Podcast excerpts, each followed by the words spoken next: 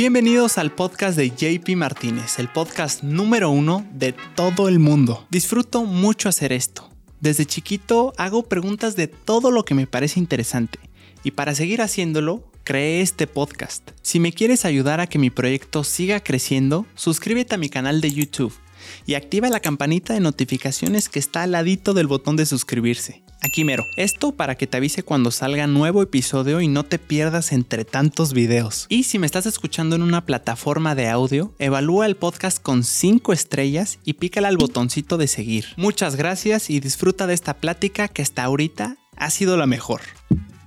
Que corra mi JP. ¡Ay! Acción, bienvenidos chicos y chicas al podcast de JP Martínez con JP Martínez, el podcast número uno de todo el mundo. El día de hoy estoy muy feliz, emocionado, contento, interesado e intrigado porque está aquí el buen Víctor Ortega. No. Sí, sí Víctor Ortega. Ortega psicólogo social. Así es, correcto. Qué gusto tenerte aquí. No, al contrario, un gustazo, de verdad. Gracias por la, por la invitación, qué bueno que se pudo dar. Estoy muy emocionado por la plática. Yo también. Llevamos hablando fácil una hora fuera de cámaras. Y ni siquiera del tema que queríamos hablar. exactamente. Pero va a estar muy padre, hermano. Él viene desde la Ciudad de México, cosa que agradezco mucho. ¿Vienes especialmente a grabar? Sí, sí, solo a eso.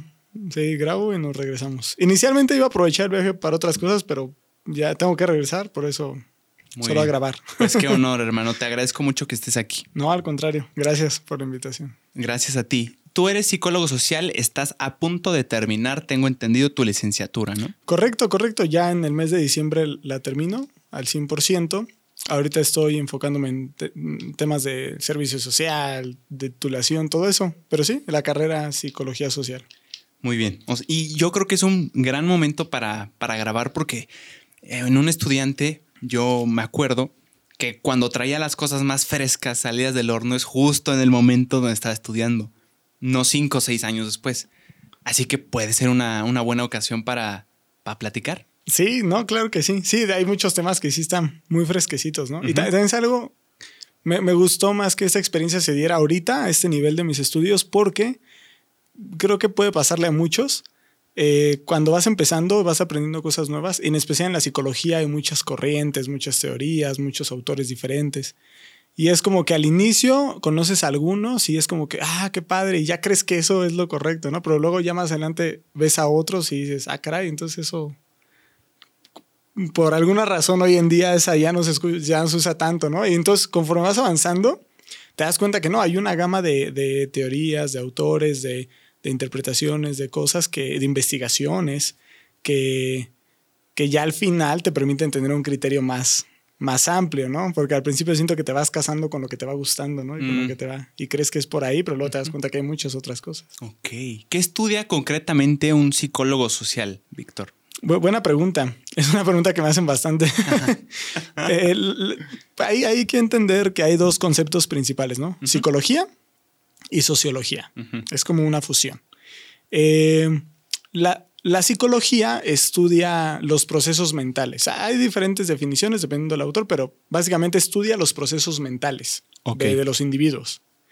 Estos procesos mentales incluyen este, la conducta, eh, el aprendizaje, las emociones, eh, muchas cosas, ¿no? De los procesos mentales que tiene una persona.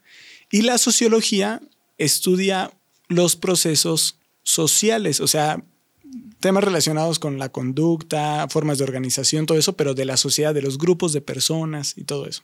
Entonces, la conexión entre ambas es la psicología social, que viene a estudiar, eh, viene a agregarle al individuo qué tanto le influye ese factor social. O sea, tenemos que la sociedad se comporta de una forma, la psicología se comporta, el individuo se comporta de otra forma, pero realmente el hecho de que el individuo se comporte así es por lo que sucede en su entorno social. Y el, el hecho de que el entorno social sea así es por lo que los individuos hacen. Entonces, la sociedad y el individuo son docentes que están retroalimentándose todo el tiempo. Todo el tiempo. Sin que tú te des cuenta, todo el tiempo estás alterando y afectando y modificando tu entorno social. Y sin que te des cuenta, tu entorno social todo el tiempo te está modificando, alterándote, afectándote. Entonces, la psicología social estudia esa comunicación, esa, esa relación que hay entre, entre, entre, entre el individuo, su entorno social, cómo, cómo afecta el, entorno social, la conducta y los procesos mentales del individuo, y viceversa, cómo el individuo afecta a los procesos sociales. Wow, 100% está directamente conectado, tiene mucho sentido lo que me dices. Y hablando de la sociedad y del individuo, eh, Víctor, me llamó mucho la atención, me llama mucho la atención casos en los que el ser humano se comporta diferente cuando está en un grupo de personas grande a que cuando está solo. Cosas que no haría estando solo las puede hacer o se da el permiso de hacerlas por estar en un grupo grande. ¿Qué dice la psicología social de esto? Ah, bueno, acabas de decir algo muy importante. Comentaste, se da el permiso de hacer. Es algo muy interesante. La, psicología, hay una, hay una, parte de la psicología que se llama psicología de masas. Eh, hay muchos autores que han escrito al respecto, pero hay uno que es de los principales, que es, se llama Le Bon. Y, y ese, ese autor hablaba de, de estudió eso, estudió por qué en masa las personas cuando están en conjuntos grandes, en aglomeraciones, se comportan de maneras muy particulares, ¿no? Y, por lo regular muchas veces suelen ser, llegan a ser eh, eh, acciones consideradas socialmente malas, perversas, incluso atroces, ¿no? Y, y él hablaba de que describe muchas razones por las que esto sucede, pero algo de lo que a mí me hace mucho sentido es que una de esas características que toman las personas cuando están dentro de una masa es que sufren una mm, como micro despersonalización. Se dejan de percibir como individuos y empiezan a percibirse como parte de un nuevo ente más grande, que es la masa. Entonces hay muchos factores que los llevan a querer seguir a esa masa porque se, se, consideran parte de esa masa. O sea, ya no se consideran como yo, Víctor, sino yo solo soy una partecita del ente real, que es la masa, el, grupo de personas con el que voy. Y hay algo muy particular en eso, y por eso decía lo que dijiste de se dan el permiso. Eh, hablaba de que las personas cuando están en masas, ellos tienden a, tienden a, sufren algo que se llama, eh, se me fue su nombre, sufren algo que se llama a ver, ayúdame. ¿No es lo que decías de despersonalización? No, e, es cuando, cuando eres público, lo contrario es ser público. ¿Privado? Este, por ahí. Particular. Em, se, me, fue el nombre, pero, pero bueno, lo, que hacen, ah, el anonimato, perdona. 100% era anonimato. el anonimato. E, ellos, eh, una de las características que compone a las masas es que los individuos tienen un, sentido de anonimato. Es decir, lo que ellos hagan ya no lo hace Víctor, lo hace la masa. Mm. Entonces se dan permiso de hacer cosas que ellos solos nunca harían, pero que en masa completamente pueden hacer. ¿Por qué? Porque ya no soy Víctor, soy la masa. Y si la masa lo hace, no me van a culpar a mí. Yo pierdo responsabilidad de esa acción porque la responsabilidad es de la masa. Para percibirse como parte de, para percibirse como parte de la masa, tienen que renunciar por cierto momento a algo de su identidad. Eh, en muchas ocasiones sí. Sí. En muchas ocasiones sí. Sí, eh, esa precisamente es la parte de despersonalización. El que pierdan esos factores de su identidad, de sus valores, de su cultura, de su creencia y se den permiso de hacer cosas que no harían debido a esos valores, cultura, creencia, etc. Entonces pierden esa partecita. Ahora, mm. algo que yo he analizado, porque yo a veces me preguntaba, bueno, alterar a una masa de personas es más fácil de lo que se imaginan y es muy peligroso. Pero es súper fácil alterar y hacer que un grupo de personas haga cosas malas cuando están en masa. ¿Por qué? Porque las personas tienden a, a, sentirse motivados a hacer lo que normalmente reprimen. Entonces, ah, normalmente reprimes las cosas socialmente consideradas malas dentro de tu sociedad y tu cultura. Entonces, cuando estás en una masa y sientes anonimato, y, aparte de la emoción, porque las masas incluso se clasifican en diferentes tipos y así, ¿no? Pero con todo ese contexto, entonces empiezas a sentir la motivación de todo esto que he reprimido, esto que no me atrevería a hacer, ahorita lo puedo hacer, ahorita lo puedo realizar, ¿no? El hecho de que lo repriman es que ellos saben que no deben hacerlo. ¿Esto es una influencia social meramente o si es un instinto natural de bondad, el hecho de no está bien hacerlo? ¿O solo es porque me lo dijeron? Gran pregunta. Mira, el, decir que un ser humano tiene naturaleza es algo muy controversial. Mm. Eh, porque hay muchos que creen que sí, hay muchos autores, investigadores científicos que hablan de que el ser humano tiene una naturaleza, hay otros que no. También dentro de la religión se cree mucho que el ser humano sí tiene una naturaleza. Entonces es un poco controversial y realmente no hay algo 100% definido de decir el ser humano sí tiene naturaleza o no tiene, ¿no? Habrá quienes creen que sí, quienes creen que no. Sin embargo, si, viéndolo desde la perspectiva psicológica, eh, el, lo que compone un ser humano está estrictamente relacionado con su entorno social en el que se desarrolló. Entonces, entonces esa naturaleza va a estar completamente, completamente eh, influida, influida, condicionada, completamente condicionada por eh, ese entorno social en el que se desarrolló su cultura, todo eso. Un ejemplo, ¿no? Hoy en día a cada rato sale muy polémico videos de Pedro Infante, de actores antiguos, que en escenas de películas, cosas, hacen cosas súper censurables y cancelables hoy en día, ¿no? Que dicen, ¿cómo hacía esto?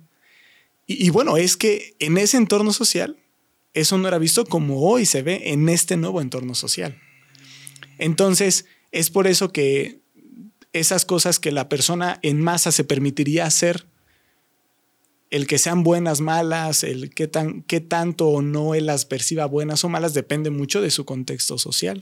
O sea, ¿podríamos decir que el bien o el mal es relativo a, tu contexto social? Viéndolo desde la perspectiva de psicología social, sí, eso es lo que la ah, psicología social cree. De hecho, cree en general que la realidad, la realidad es un constructo social. No, no llevado ah, al, extremo de, de ah, estamos en en una simulación. No, no, no. Pero sí se cree que eh, la realidad y todo lo bueno, o malo que percibimos, todo eso es un constructo social. Pero eso, Víctor, que a nosotros ahorita le estamos llamando bien y mal, si está influido o como decimos, es relativo al contexto social de la persona, de tu cultura, ¿sería bien o malo? ¿Sería más bien cosas correctas o incorrectas de acuerdo a tu contexto donde tú te mueves? O sea, Sería una cuestión de terminología el decir, lo que tú estás diciendo más bien es que está correcto en tu contexto social. No significa que esté bien, hablando como de un bien mayor, un bien superior, que no depende o que no está influido por, por la cultura. Buena pregunta. Eh, personalmente, pero influido por mis creencias, por otras cosas, yo lo veo así. Algo puede ser incorrecto o correcto, de acuerdo a lo que la sociedad ha generado en ese momento, pero superiormente puede ser bueno o malo, ¿no? Independientemente, o sea, independientemente de que la mm. sociedad lo vea correcto, puede ser algo malo. Yo sí lo veo así. Por la parte por la parte de la psicología social, no, por la parte de la psicología social sí hay una gran relación, una gran, gran relación en cuanto a, o sea, si, lo ves, si la sociedad lo ve incorrecto, para la sociedad es malo. Si la sociedad lo ve correcto, para la sociedad es bueno. Y se gobierna por eso independientemente de cosas superiores, ¿no? O sea, yo creo que aquí la pregunta clave sería, ¿qué es el bien según la psicología social? Pues mira, no. Esa es una pregunta muy difícil porque claro. ¿qué sería el bien? Lo que, lo que tu cultura, tu contexto, todo eso te ha mostrado que es el bien, para ti ese va a ser el bien. No podemos decir que hay un bien y un mal general. Ah, según la psicología social. Sí, según la psicología social. obviamente hay otros, hay otros aspectos como la ética, la moral, eh, que, que, sí, que sí son conceptos como más universales, que nos dan una guía. El estudio de la ética, de la moral, todo eso, nos permite tener una guía un poquito más universal de qué es lo bueno, qué es lo correcto. Y la psicología social también se compone del estudio de esas ciencias, de la ética, bueno, de esas disciplinas de la ética, de la moral, de todo eso.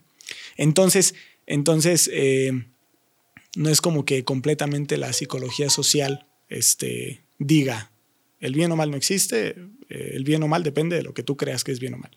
No, no, no al 100%. Yo creo que eso sería más eh, las corrientes, porque dentro de la psicología social hay corrientes. Sería, algunas corrientes estarán más de acuerdo en que no lo hay, que depende de lo que para ti es bien o mal. Y hay otras que, guiadas más por la ética, por lo moral, sí podrían considerar que hay algo superior, superior. como bien y malo, independientemente de las de lo correcto incorrecto que creas en ese momento. Es que tiene sentido, a mí me hace sentido, Víctor, el pensar que algo que para mí es bueno, para alguien en Asia, por poner un ejemplo, es malo. O sea, el tema, por ejemplo, de que nosotros, eh, yo estoy acostumbrado a comer carne de animales como carne de cerdo, carne de res, puede que en otro lugar del mundo me digan es que eso no es bueno, porque aquí desde que estoy niño me han dicho que no. Es un ejemplo, no es que en Asia se crea eso, pero por poner un ejemplo.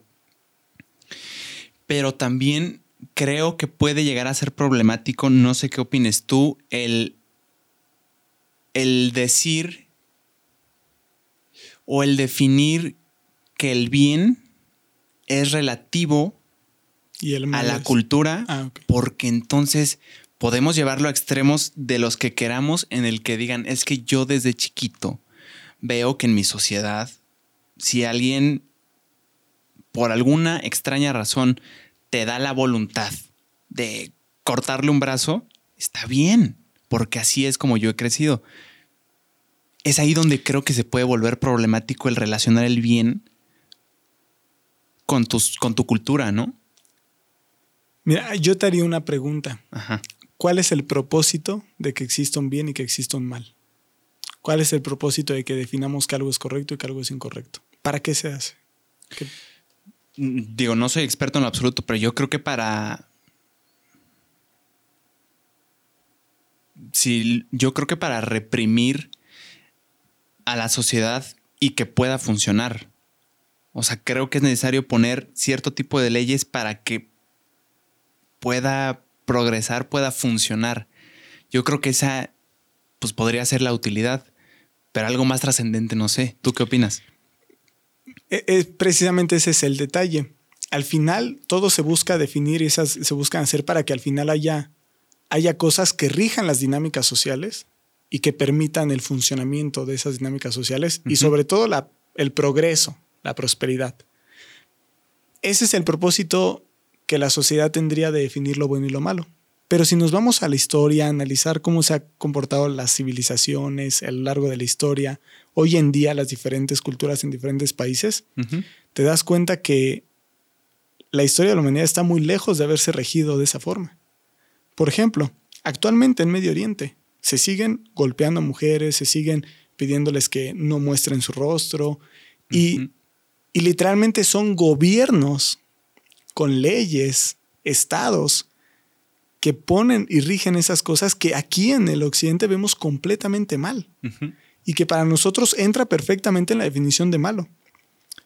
Pero tú vas con ellos y yo creo que muchas veces la gente piensa que ellos, y ojo, no lo estoy justificando, yo considero que eso no es lo, adecuado, yo estoy de este lado, yo considero que eso no es lo adecuado, pero entendiéndolo un poquito desde afuera, mucha gente a veces creo que piensan que las personas que tienen esas creencias allá y que viven de esa forma y que son creencias tan fuertes a grado de llegar a dirigir países completos, es como que sabemos que estamos mal, pero lo vamos a seguir haciendo nada más porque sí.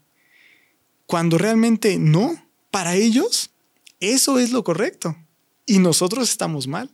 La misma convicción que tenemos nosotros de lo contrario, ellos la tienen de eso. La mismita convicción. O sea, con tanta seguridad tú me podrías afirmar que eso es algo incorrecto y con la misma seguridad ellos te afirman que es lo correcto y que tú estás mal. Entonces, ahora, bueno, si nos vamos, ¿no?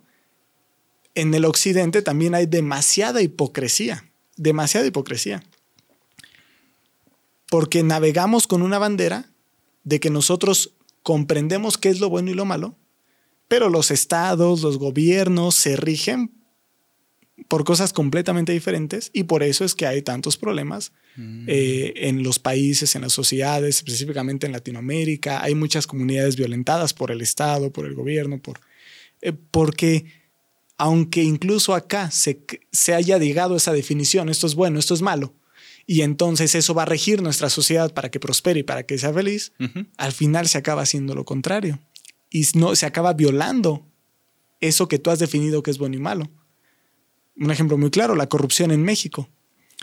A quien tú le preguntes, ¿la corrupción es buena o mala? Mala. Mala. Entonces ya se ha definido que es malo. Y el propósito de que se definiera que es malo es para que no se dé y entonces no haya los problemas ¿no? que trae la corrupción. Sí. ¿Qué tanta corrupción hay en México? Muchísima inundada de corrupción, ¿no? Parece un cáncer que no se puede erradicar.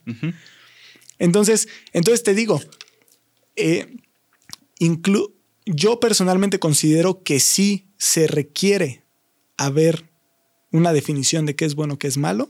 Yo tengo mi propia definición de lo que es el bien, de lo que es el mal.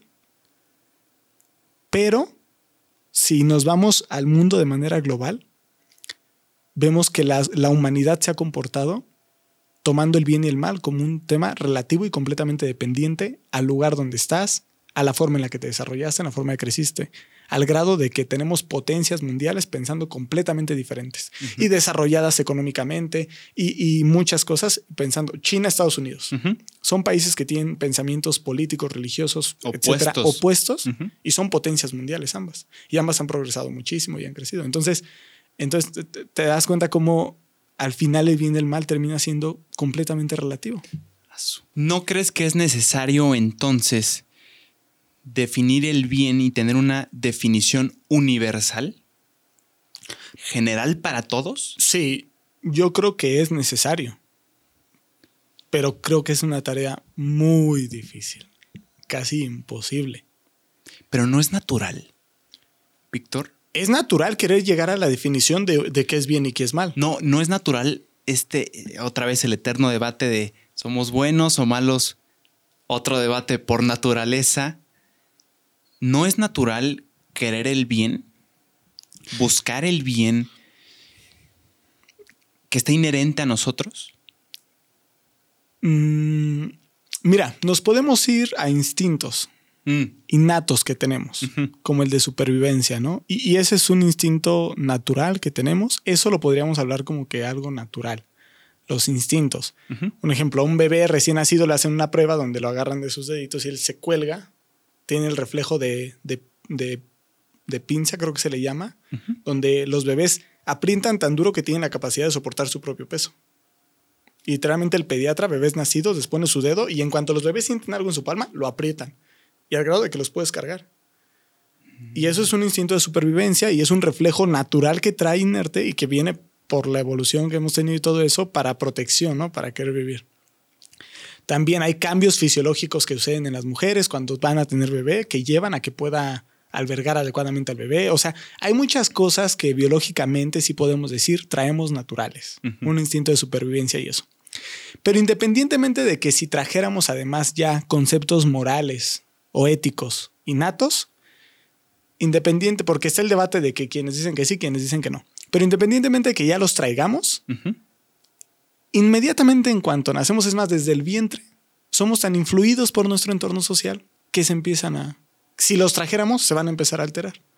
O sea, sin afirmar que los traemos o no ya de manera natural, en cuanto nos exponemos al mundo, se empiezan a modificar, se empiezan a modificar, a modificar, a modificar. Y, te digo, la influencia que tiene tu entorno sobre ti es tanta que aun cuando tú nacieras con ciertos, eh, ciertos conceptos y, valores eh, éticos, morales, etc., aun cuando ya tú trajeras algo natural, inmediatamente se empezaría a trastornar dependiendo del lugar en el que estás. Claro. Te vas a moldear. Exactamente. Mm. Planteemos el caso hipotético de que una persona nace y nace siendo solitaria completamente. No tiene influencia de una cultura. ¿Qué crees que veríamos en esa persona? ¿Bondad natural?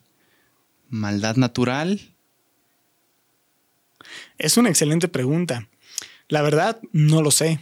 Creo que no, no sé de... Sí sé que hay estudios que se han intentado simular un poquito esa situación. Mm, Hablándote como psicólogo social, te digo, no lo sé, porque no hay evidencia científica ya, estudios que, nos permitan definir si una persona no se expone a una, se expone a un ambiente neutro, va a resultar de esa forma. Aparte porque tener ese ambiente neutro yo lo considero un poquito imposible. Porque el científico que esté haciendo ya trae, o los cuidadores de esa persona, o los... Justo. De, hecho, tu primer entorno social es tu familia. La familia ya se considera un grupo social. Y es tu primer grupo social, entorno social, tu familia. Que puede ser de muchos tipos, ¿no? O lo que tú identifiques como tu familia. Porque tenemos bebés que crecen en orfanatos, etcétera, ¿no? Entonces, lo que tú identifiques como tu familia, ese es tu primer entorno, tu primer círculo social ese primer círculo social influye tantísimo en ti que si ahorita nos ponemos a analizar tus actitudes, tus pensamientos, debilidades, la mayoría de esas cosas las podríamos rastrear como origen a tu crianza de niño, transmitidas a través de lo que hicieron tus padres o quienes te hayan criado contigo. Ahí, ahí podemos rastrear la mayoría de las componentes de tu personalidad de hoy en día. No todos porque conforme vas creciendo vas adquiriendo otros, ¿no? Porque vas relacionando, vas ampliando tu círculo social, vas relacionando con más personas y vas adquiriendo más, ¿no? Pero, pero la mayoría se puede rastrear a ese punto, al punto de tu desarrollo infantil eh, al lado de, quienes te criaron. Entonces, entonces, si intentáramos diseñar un experimento en donde quisiéramos brindar un ambiente neutro a una persona, sería imposible porque incluso quienes le cuidaran o algo así, ya traerían ya cargas eh, culturales, de criterios, todo que han ido acarreando en su vida, ¿no? Que ya viste por primera vez. Exactamente. Entonces ahora que es, es, más, ¿no? Yo creo que eso sería porque los seres humanos somos seres sociales. Entonces yo creo que eso, lejos de ser un experimento que nos permitiría descubrir la naturaleza del hombre, el hecho de someter a esa soledad a un ser humano lo destruiría emocional y psicológicamente. Que supongo que es por eso que no han podido hacer un, experimento así. Yo me imagino. sería como crueldad, ¿no? Sí, sí, sí, yo con el poquito conocimiento que tengo de todo esto veo, veo tantos problemas, imagínate ya científicos o académicos ya especializados. ¿Qué tan cierto es que te buscas a una pareja con las mismas características o características muy similares a tus papás, ya sea mamá, a tus padres? No, no es una ley, no es una ley. Sí hay cosas en tu crianza, en tu, en tu desarrollo que condicionan el tipo de persona que tú buscas, pero son muchos factores. Pudieras llegar tú a querer... Eh, es que depende mucho, ¿no? No es como una... Sí, sí hay muchas personas que lo hacen, pero al mismo tiempo puede haber personas que, que, que busquen semejanzas a otro tipo de, líderes en su vida que tuvieron o de, o de imágenes de, autoridad, de poder o de, o de amor que tuvieron ellos en su vida. O sea, no es mm. como que siempre vas a... Sí, sí lo puedes hacer y sí hay explicación del por qué lo hacen algunas personas, todo eso, pero no es como una ley de que siempre lo vas a hacer. ¿Cuáles serían esas explicaciones, Víctor? Pues, pues, mira, hay, hay varias. Una, una de ellas es porque las, las personas como tus padres, que en el caso de que hayan estado muy cerca de ti, padres o tutores o cuidadores, tienen tanta influencia en ti que normalmente, sobre todo cuando, cuando no tuviste traumas o situaciones difíciles en tu vida, tiendes a buscar ese tipo de, porque te sientes cómodo en ese ambiente, con esas personas, con esas cualidades, entonces tiendes a buscar eso, ¿no? Quieres de lo mismo. De lo mismo que donde tú ya te sientes seguro emocionalmente, mm. físicamente. Entonces, por eso te digo, no necesariamente, porque si no sientes eso en tu... Puede ser que... exactamente, puede ser que busques otra cosa, ¿no? Este, ahora, también hay otras, hay otras cosas, incluso yo un poquito ya más este, relacionadas a conflictos emocionales, psicológicos, que te harían buscar eso. Por ejemplo, no sé, ¿no? Complejos de Edipo o de Electra no resueltos bien pudieran llevarte a buscar eso quizá. Eh, ¿Sabes lo que es el complejo de Edipo? No tengo ni idea. El complejo de Edipo, según una de las teorías psicológicas de desarrollo infantil, hay dos complejos de Edipo y de Electra. El de Edipo es para los varones, el de Electra es para las, las mujeres, que hablan de que llegas a sentir cierto, cierto apego, cierto apego y cierto deseo hacia tú, en el caso del varón, hacia la progenitora, hacia su madre, y en el caso de la de la mujer hacia su progenitor, hacia su padre o la figura paterna. Este, y, eso, esos nombres vienen de la mitología griega, porque por ejemplo Edipo en la mitología griega fue alguien que se que tuvo, creo que tuvo descendencia o tuvo relaciones con su, con su madre. Es una mitología griega, es un cuento y todo eso. Entonces, por eso se le puso ese nombre, porque se, de cierta forma, es conocido este complejo de Edipo como cuando la hija el hijo se enamora de la madre o la hija se enamora del padre. Y suena muy escandalizado, ¿no? Decir que te enamoras y que tienes una atracción carnal o sentimental hacia tu madre o hacia tu padre. Realmente no sucede tan así. Puede llegar a suceder, pero eso ya es una situación de un complejo ya en un grado ya muy patológico, ¿no? Con muchos problemas. Ok. Pero todos, todos, todos, según esta teoría de desarrollo infantil, todos cursamos por esos complejos, pero no a ese grado de, de querer, este, de tener ese deseo carnal hacia la madre, no. Esos complejos hablan más acerca de que tú como niño, eh, te, la primera figura así que tienes de amor, de seguridad, de cariño es tu madre. Entonces al ir creciendo y comprender que tu papá, este, básicamente sientes, el, el, sientes celos de tu padre porque él también tiene el amor, la atención de la madre, todo eso, y tú primero luchas y, hay un momento en el desarrollo de los niños que tienden a presentar eh, una cierta enemistad o recelo contra el padre porque lo ven como un enemigo que les quiere robar a la madre. Y no porque estén enamorados de la madre o algo así, sino porque si, ellos la ven a la madre como la figura de alimento, de protección, de seguridad, de cariño, ¿no? Entonces ellos la quieren para, el niño la quiere para él, ¿no? Y entonces cuando este, ven que el padre lo empiezan a ver como una, como una lucha por el amor de su madre, entonces hay un momento en el que el niño tiende a ser muy apegado a la figura materna y tiende a tener una lucha constante contra el padre y celos contra el padre por querer. Ahora, ese proceso va cambiando y después llegas a resolverlo cuando eh, empiezas a identificar mejor cuál es tu rol con tu madre, cuál es el rol de tu papá, son roles diferentes, todo eso. Pues y, y también al identificarte con la figura masculina y al identificarte con el, este, con, con, tu figura paterna, empiezas a verlo más como un ejemplo a seguir, más como algo, más como... Entonces ya se dice que se resuelve cuando el niño pasa de tener ese recelo, ese coraje hacia, la, hacia el padre y todo eso, pasa a verlo como una figura de admiración, una figura a seguir y ya entiende que son roles diferentes hacia con la madre. Entiende que es totalmente diferente el tipo de amor y que no están interpuestos. Exacto. Que el papá ame a su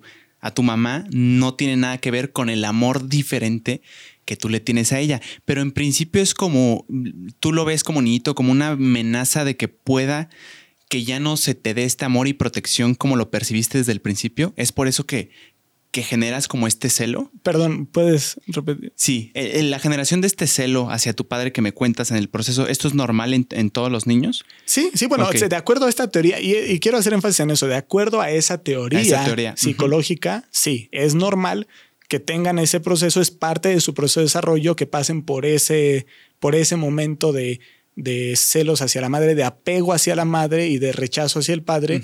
Y se dice que se resuelve y brincan a una siguiente etapa cuando entienden, la diferencia y todo eso. Pero este rechazo al padre en principio lo ven porque es como una amenaza para que el amor que la madre les ha dado desde el principio, desde que lo tuvieron en brazos, les ha brindado. Este celo es, es, es como por una amenaza de que no quiero que se me vaya, como un instinto de exactamente, quiero seguirme sintiendo seguro y amado. Exactamente. Y creo que él me lo puede quitar. Exactamente. porque, porque aún no han entendido que el amor que le tiene el esposo es totalmente diferente al amor hijo madre. exactamente. Entonces, a lo que íbamos del origen de toda esta plática, que de este tema, es porque decías que una pareja buscara buscar a una pareja similar a tu madre. Bueno, si a lo mejor no tuviste bien resuelto tu complejo de Edipo, si no lo resolviste psicológicamente al 100%, pudieras llegar a... Pero eso es una de las razones por las que pudieras llegar a buscar, ¿no? Ajá, y ojo, yo no me refería a buscar eh, como, ay, estoy enamorado de mi mamá en lo absoluto. Sí, ¿no? Características. exacto, porque he oído muchas personas que dicen, viendo mi familia para atrás, yo busqué a alguien de pareja como mi papá, como mi mamá. Veo que tienen como ciertas características bien específicas que son idénticos, que son muy similares, como características muy concretas.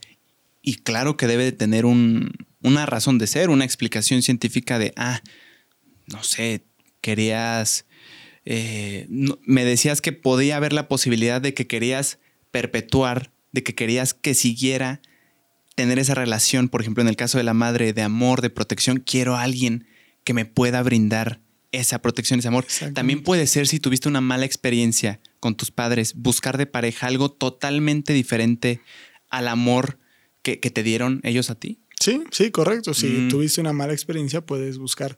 Ahora, eh, te digo, es que con la siempre que hablamos de ciencias donde el objeto de estudio es el ser humano, la medicina, la enfermería, no podemos decir que son ciencias exactas, porque el ser humano no es un ser exacto, de que siempre se conforma igual, de como la matemática, siempre uno más uno va a ser dos, ¿no? Así. Sí, Digo, no soy matemático, pero espero, no espero que los matemáticos no se ofendan. Claro que no.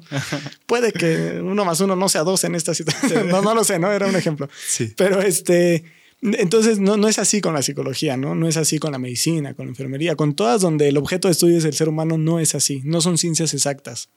Entonces, eh, prueba de eso es que no sé si tú has visto y seguramente conoces algún caso donde la mamá o este, tuvo una relación donde el padre era golpeador, abusivo, la hija tiene otra relación donde el padre era golpeador, abusivo, la nieta tiene otra relación, o sea, son cadenas, esos son patrones que se van repitiendo. Eso también se da. Y tú dirías, no, pues naturalmente si, si yo vi que mi papá y mamá golpeaban a mamá, pues yo buscaré otra cosa. Pues, Exacto. Pues resulta que no. hay, muchas personas, hay muchas personas que no buscan lo mismo. Buscan exactamente lo mismo. Y es que pasa algo muy curioso. El, el dolor, el sufrimiento puede ser igual de, igual de no sé si sea la palabra correcta usar adictivo, pero bueno, la voy a usar. Puede ser igual de adictivo que el placer, el bienestar. Igual. Al final son emociones que te hacen sentir, que te hacen sentir vivo. Y si no tienes la correcta guía, te puedes ir por, por el lado contrario, ¿no? Aparte, obviamente, de que hay eventos traumáticos que te pueden provocar ciertos traumas, ciertos conflictos que si no resuelves, pues te predisponen a irte hacia un lado, ¿no? Pero al final hay muchas personas, estuve trabajando con una, con una psicóloga, y ella se enfocaba más en la terapia individual y, y, trataba a muchas personas violentadas. Y, era bien raro porque literalmente parecía que la persona buscaba ser violentada, o sea, parecía y, intentaba, ¿no? Entonces, y, a veces personas hasta llegaban a decir, es que si no, si no tengo problemas en mi vida, no me siento tranquilo.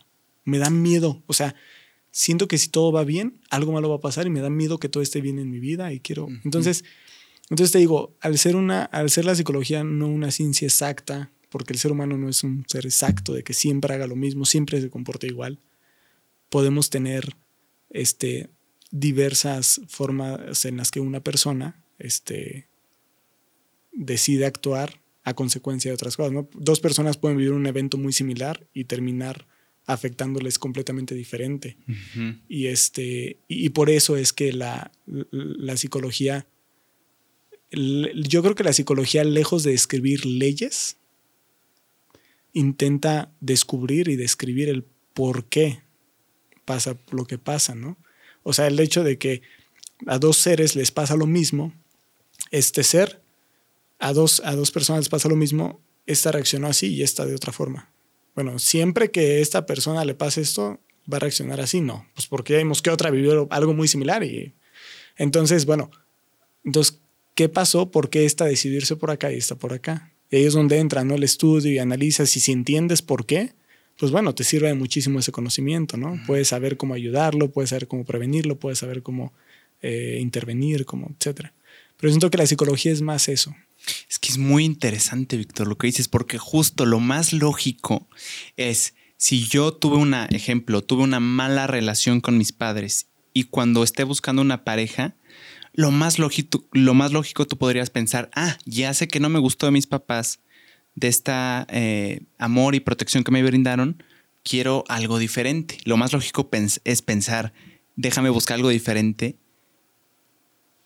pero justo no. o sea, hay personas es, yo creo que es casuística, ¿no? O sea, es caso por caso. Exactamente, sí, porque pueden ser, por ejemplo, puede ser que la persona entendió que ese es el estilo de vida que debe de llevar. Que no supo de otra forma. Exactamente, no supo de otra y entendió que eso es lo normal. Entonces lo permitió. Lo permitió y, lo permite y busca y a, lo mejor y, y, es lo que le suena familiar. Es lo que es, bueno, mi madre siempre se cayó, lo aceptó, entonces así debo de ser yo y eso es lo que entienden, ¿no? Y lo permiten y entonces por eso lo repiten. Es una de las razones por las cuales se podría repetir un patrón. Wow, está bien interesante, Víctor. Hablando de los colectivos, de la psicología de las masas, Víctor, hay un experimento muy famoso que es que una persona entra a un elevador donde ya hay dos personas diferentes. Estas dos personas diferentes, en el transcurso del elevador hacia arriba, se voltean sin razón aparente.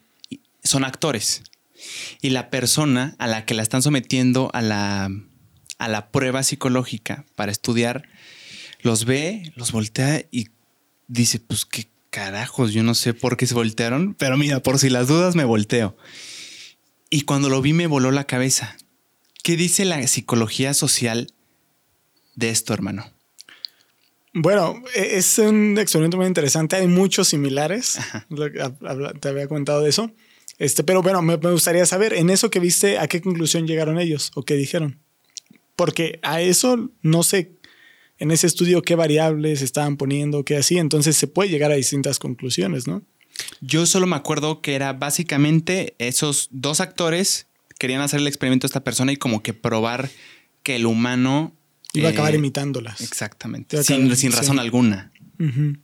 Sí, bueno, eh, es por naturaleza la, como te decía, cuando estamos en masas, en grupos de personas, tendemos, número uno, o a seguir a la masa, y en general la masa tiende a seguir a, quienes ve como líderes, a quienes ve con fuerza, con, liderazgo, entonces tiende a seguirlos y entonces tendemos a seguir. Al final terminamos eh, tendiendo a actuar como actúa la, la masa, ¿no? Por lo general. Entonces, en este caso, no sé, pienso que una de las razones por las que esa persona pudo haber volteado y eso fue porque fue por eso, porque inconscientemente tú sientes que lo correcto es lo que hace el grupo. Hablamos de correcto, incorrecto. Bueno, tiendes a percibir que lo correcto es lo que hace el grupo. Y entonces te sientes ciertamente como cierto compromiso de hacer lo que hacen ellos, de actuar como ellos lo hacen, ¿no? Pero ese tipo de experimentos puede tener muchas fallas porque también la persona puede estar condicionada por muchas cosas, ¿no? Por ejemplo, hay un experimento donde muchas personas van caminando, muchos son actores y es una persona que no es actor, y al mismo tiempo todos voltean y se agachan y le hacen así, ¿no? Y la persona también se agacha y le hace así. Y tú dirás, ah, bueno, pues es porque la psicología de masas dice que vas a actuar como las personas. Y realmente no, a lo mejor la persona algo va a caer, ¿no? Se siente en peligro. Y Por si las dudas. Exactamente, ¿no? Dice, identifica, ya está, ya está preparado en su cognición, en su aprendizaje, él ha aprendido que esa reacción es de protección ante algo que lo va a herir. Entonces él dice, algo los va a herir y yo estoy con ellos, algo me va a herir y me protejo igual, ¿no? También, por ejemplo... Sería una falacia de causa falsa eso, el decir que se agachó porque está siguiendo las masas. Sí, sí, sería, sería, una tontería decir que fue por eso, ¿no? Seguramente lo hizo porque el instinto de supervivencia, ¿no? Y porque él en su desarrollo aprendió que eso indica peligro, entonces lo y a lo mejor lo hace hasta medio instintivo. También hay otros donde, donde siempre este, donde hay un grupo de personas volteando hacia arriba, hacia el cielo o así, como curiosas, y, y, entonces eh, la persona que no es actora, que es a la que quieren investigar, hace lo mismo y empieza a voltear. Te aseguro que no volteó, solo todos están volteando arriba, pues voy a voltear arriba. No, que fue seguramente curiosidad curiosidad. Y, quizá hay una persona que no es nada curiosa, que va muy en su rollo y ni los pela y se va. Pero la mayoría de las personas, si es una, la mayoría de las personas tienen que atender cierta curiosidad o si es en una cultura en donde se da más eso de, de, de digamos, de querer saber el chisme y todo eso, pues sí, ¿no? Va a voltear y todo, pero más por algo de curiosidad, más que seguir a la masa. Por ejemplo, un ejemplo más adecuado o un experimento más adecuado para describir esa parte de seguir a la masa de manera irracional, porque en estos otros ejemplos, el del elevador, el de, el de los otros dos que yo te decía, es, justificada la acción, es un poquito más racional, ¿no? Bueno, el elevador más o menos, ¿no? Pero no sé, me imagino, a lo mejor él, él se, la persona se sintió ofendido que se voltearan, se voltea también, o no sé. Sí, no lo había visto así, 100%. Exactamente, por eso te digo, tienen que hacer experimentos sociales un poquito más como, más como para... Que gente a mí, que gente como a mí me sorprende y digo, güey, psicología de las masas. sí, porque, porque en el fondo hay demasiados factores que no se saben, no se conocen y que no, no muchas este, variables, ¿no? Que, claro. Que, que lo hacen difícil considerarlo un experimento real, ¿no? Pero, por ejemplo, yo me gustó mucho uno en donde eh, en un pizarrón dibujaban cinco líneas, que te comentaba, y una de las líneas era considerablemente más grande a las otras cuatro. Estaba más grande que las demás. Y entonces ponían a, creo que eran grupos de cinco personas, algo así, y, cuatro eran actores y una persona no, y los iban pasando en grupos, ¿no? Y entonces esas cuatro, este, siempre constantemente decían las, las cuatro personas, eh, les preguntaban, perdón, les preguntaban, a ver, ¿cuál de las cinco líneas es la más grande para ti? Y la persona decía, pues obviamente la 1, siendo que la 1 no era esa más grande. Y eh, a la segunda, y, se ve bien chistoso como las reacciones de las personas que no son actores, que las que son como el objeto de estudio, eh, cuando veían la decisión de la primera persona, hasta le hacían así como, y voltean a ver cómo estaré viendo bien o qué, ¿no? Y, y a la segunda, ¿y tú? Este, no, pues sí, la 1, obviamente. Y la persona, y para la tercera, ¿y tú? La 1. Y la cuarta, ¿tú? No, pues igual a 1. Siendo que la línea 5 era la más grande. Y llegan con la persona y le dicen, ¿cuál es la línea más grande? Y decían, la 1. La mayoría de las personas, después de, un de muchos grupos de personas, decían la 1. Cuando era lógico que no era la 1. Y ellos lo sabían. Ellos, pues sí, ellos lo sabían, que no, ellos estaban viendo que no era, pero al final te sientes comprometido a seguir a las masas, empiezas a dudar hasta de ti mismo, ¿no? Esa típica de que es que dudo hasta de mí mismo. empiezas a dudar hasta de ti mismo, de saber de lo que... Pero ¿por qué? ¿Por qué gana ahí lo que digan ellos y no lo que yo pienso que, que es lo correcto? Hasta en ese punto, y por eso te digo que hay muchas variables, hasta en ese punto puede ser, por ejemplo, es muy probable que una persona que es muy segura de sí misma diga, no, es la 5, ¿qué les pasa? Mm. Una persona insegura puede decir, que no es segura de sí misma, que, que a lo mejor tiende a querer la aprobación de los demás, que no le gusta ser como, como le gusta ser parte del grupo y no destacarse. Mm. A lo mejor esa persona sería más fácil que dijera, no, pues es la... La que dicen. La que dicen. Ajá. Entonces, realmente la mente humana, la, eh, tu, tu, concepción de lo que tú crees que es lo correcto es muy débil. es muy débil, es muy fácil alterarlo. Y este, pero te digo, son varios factores, ¿no? Y yo imagino que a lo mejor yo lo que pienso es que en ese experimento, porque igual era un experimento así muy sencillo, así, este, lo que a lo mejor era una cultura que tienden a ser personas muy sumisas, muy así. Mm. Porque hay poblaciones completas que son mucho más sumisas que otras poblaciones que tienden a ser más. Sí, hasta por sus antecedentes políticos, ¿no? Sí, exactamente. Entonces, este, y por ejemplo, gener y, y todo se remonta, ¿no? Por ejemplo, las tú ves la, cultura americana. Yo tengo, por mi trabajo y por lo que hago, convivo mucho y he convivido mucho con personas de Estados Unidos, muchísimo. Y es una percepción personal, ¿no? Pero he visto mucho que ellos tienden a ser, no se ofenden. Obviamente no podemos generalizar, siempre va a haber particularidades, pero algo que yo he visto es que en general todos tienden a ser personas, o sea, la diferencia entre ellos y nosotros como mexicanos y sudamericanos eh, centro y, sudamericanos y nosotros, veo que somos personas que nos ofendemos muy fácil, más sumisos, más de querer seguir al grupo.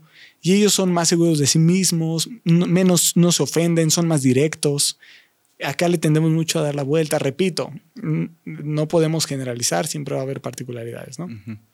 Pero sí en general he visto que la cultura de allá es muy diferente a la cultura de acá y las culturas de acá tienden a ser más sumisas, todo eso. Pero luego si nos remontamos a la historia, bueno, sus culturas de ellos eran conquistadores en la antigüedad. Nuestras culturas fueron conquistadas, fueron sometidas, fueron deprimidas, fueron esclavizadas. Las culturas de ellos no. Las culturas de ellos vienen todos de Estados Unidos, emigraron de Europa, de países que, bueno, ahí había una cultura diferente que se radicó, ¿no? Por la colonización de los países europeos, pero al final los actuales americanos, en su mayoría, el 90%, descienden de los colonizadores europeos. Mm. Y nosotros, hoy en día, somos lo que resta de una cultura que fue esclavizada, sometida, martirizada, etc. Conquistada. Ajá. Entonces, e, eso es algo que yo personalmente analicé y dije, bueno, tiene sentido que... Tiene sentido y lo, podemos ver en ciertos casos, como tú dices, no generalizar, pero sí, pero sí un cierto patrón de hasta, por ejemplo, palabritas que usamos. El exceso creo que es eh, de muy, no quiero decir muy mexicano, pero sí se acostumbra como el ser muy amable, muy, muy amable, el estar pidiendo perdón por cosas que no deberías de pedir perdón. Otra vez, no me refiero a todos, hay personas que son, que no tienen nada que ver, pero sí en lo general lo he visto, el decir perdón por cualquier tontería.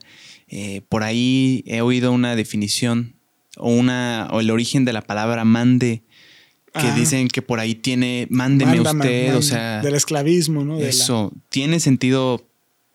Sí, sí, sí. Y ahora me hice recordar algo muy interesante que vi apenas. Estaba viendo un reel en, Instagram de, de, un creador de contenido que es francés.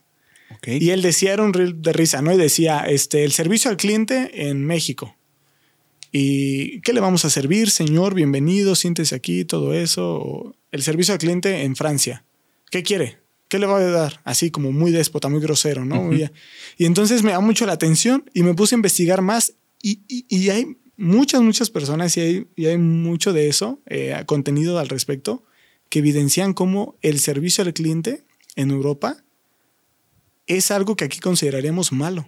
100%. Que allá, digo, yo no conozco Europa, tengo familia que ha ido a Europa, lo confirman, familia cercana, y, y dicen eso, que que allá el servicio al cliente es horrible, es como que todos son bien groseros, bien así, no tal bien todo eso. Yo te lo confirmo, hermano.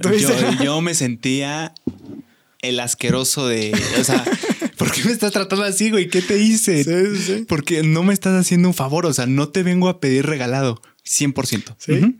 y, volvemos a lo mismo. Es probable, ¿no? Que todo eso se remonte a que muchos países de allá fueron colonizadores, ¿no? Y no fueron y acá en su mayoría fuimos colonizados, fuimos, fuimos invadidos, fuimos, etcétera, ¿no? Entonces, eh, digo, pudiera ser, ¿no? Es una, es, esa es la forma en la que se va.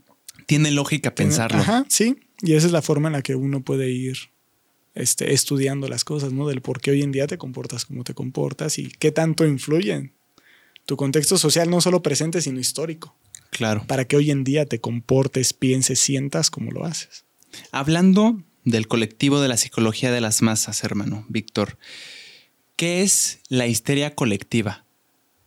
Ah, buena pregunta. Pues histeria colectiva solamente es, eh, no sé, de manera sencilla, el cómo se sale de control una masa cuando un grupo de personas o cómo un grupo de personas puede llegar a asumir con, con mucho fervor un sentimiento, una idea, una acción, ¿no?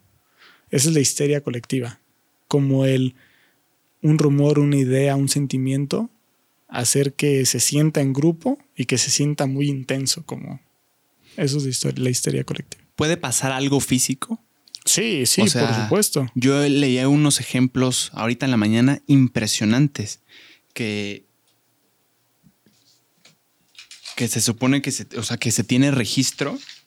Si me permites, me gustaría comentártelos se dice que en 1518 se tiene registro de un caso muy, muy extraño y peculiar de histeria colectiva, que es que una gran parte de la población de Estrasburgo comenzó a bailar sin parar, a bailar sin ninguna razón aparente, sin parar, por días, semanas, meses incluso, decía ahí, y esto es lo loco que me sacó, me voló la cabeza, Víctor. Decía que hubo incluso muertes por este, por este impulso imparable de bailar. O sea, como murió bailando. Decían que ese es uno de los más grandes casos de histeria colectiva. ¿Qué nos dice la psicología social de esto? ¿Es posible? ¿Por qué pasa? ¿Qué tiene que, qué tiene que estar pasando para que suceda eso? Sí, realmente eh, no, no es posible, es muy posible que llegues, no, no digo eso de bailar en específico, es muy posible que una, un conjunto de personas adopte una conducta y la lleva a tal grado de hacerse daño físicamente y llegar a la muerte.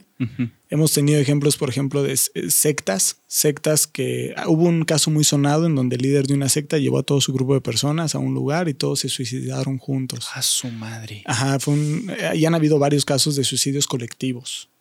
También, por ejemplo, lo que hacía eh, esta asesino en serie Marilyn. ¿Cómo? ¿Cuál?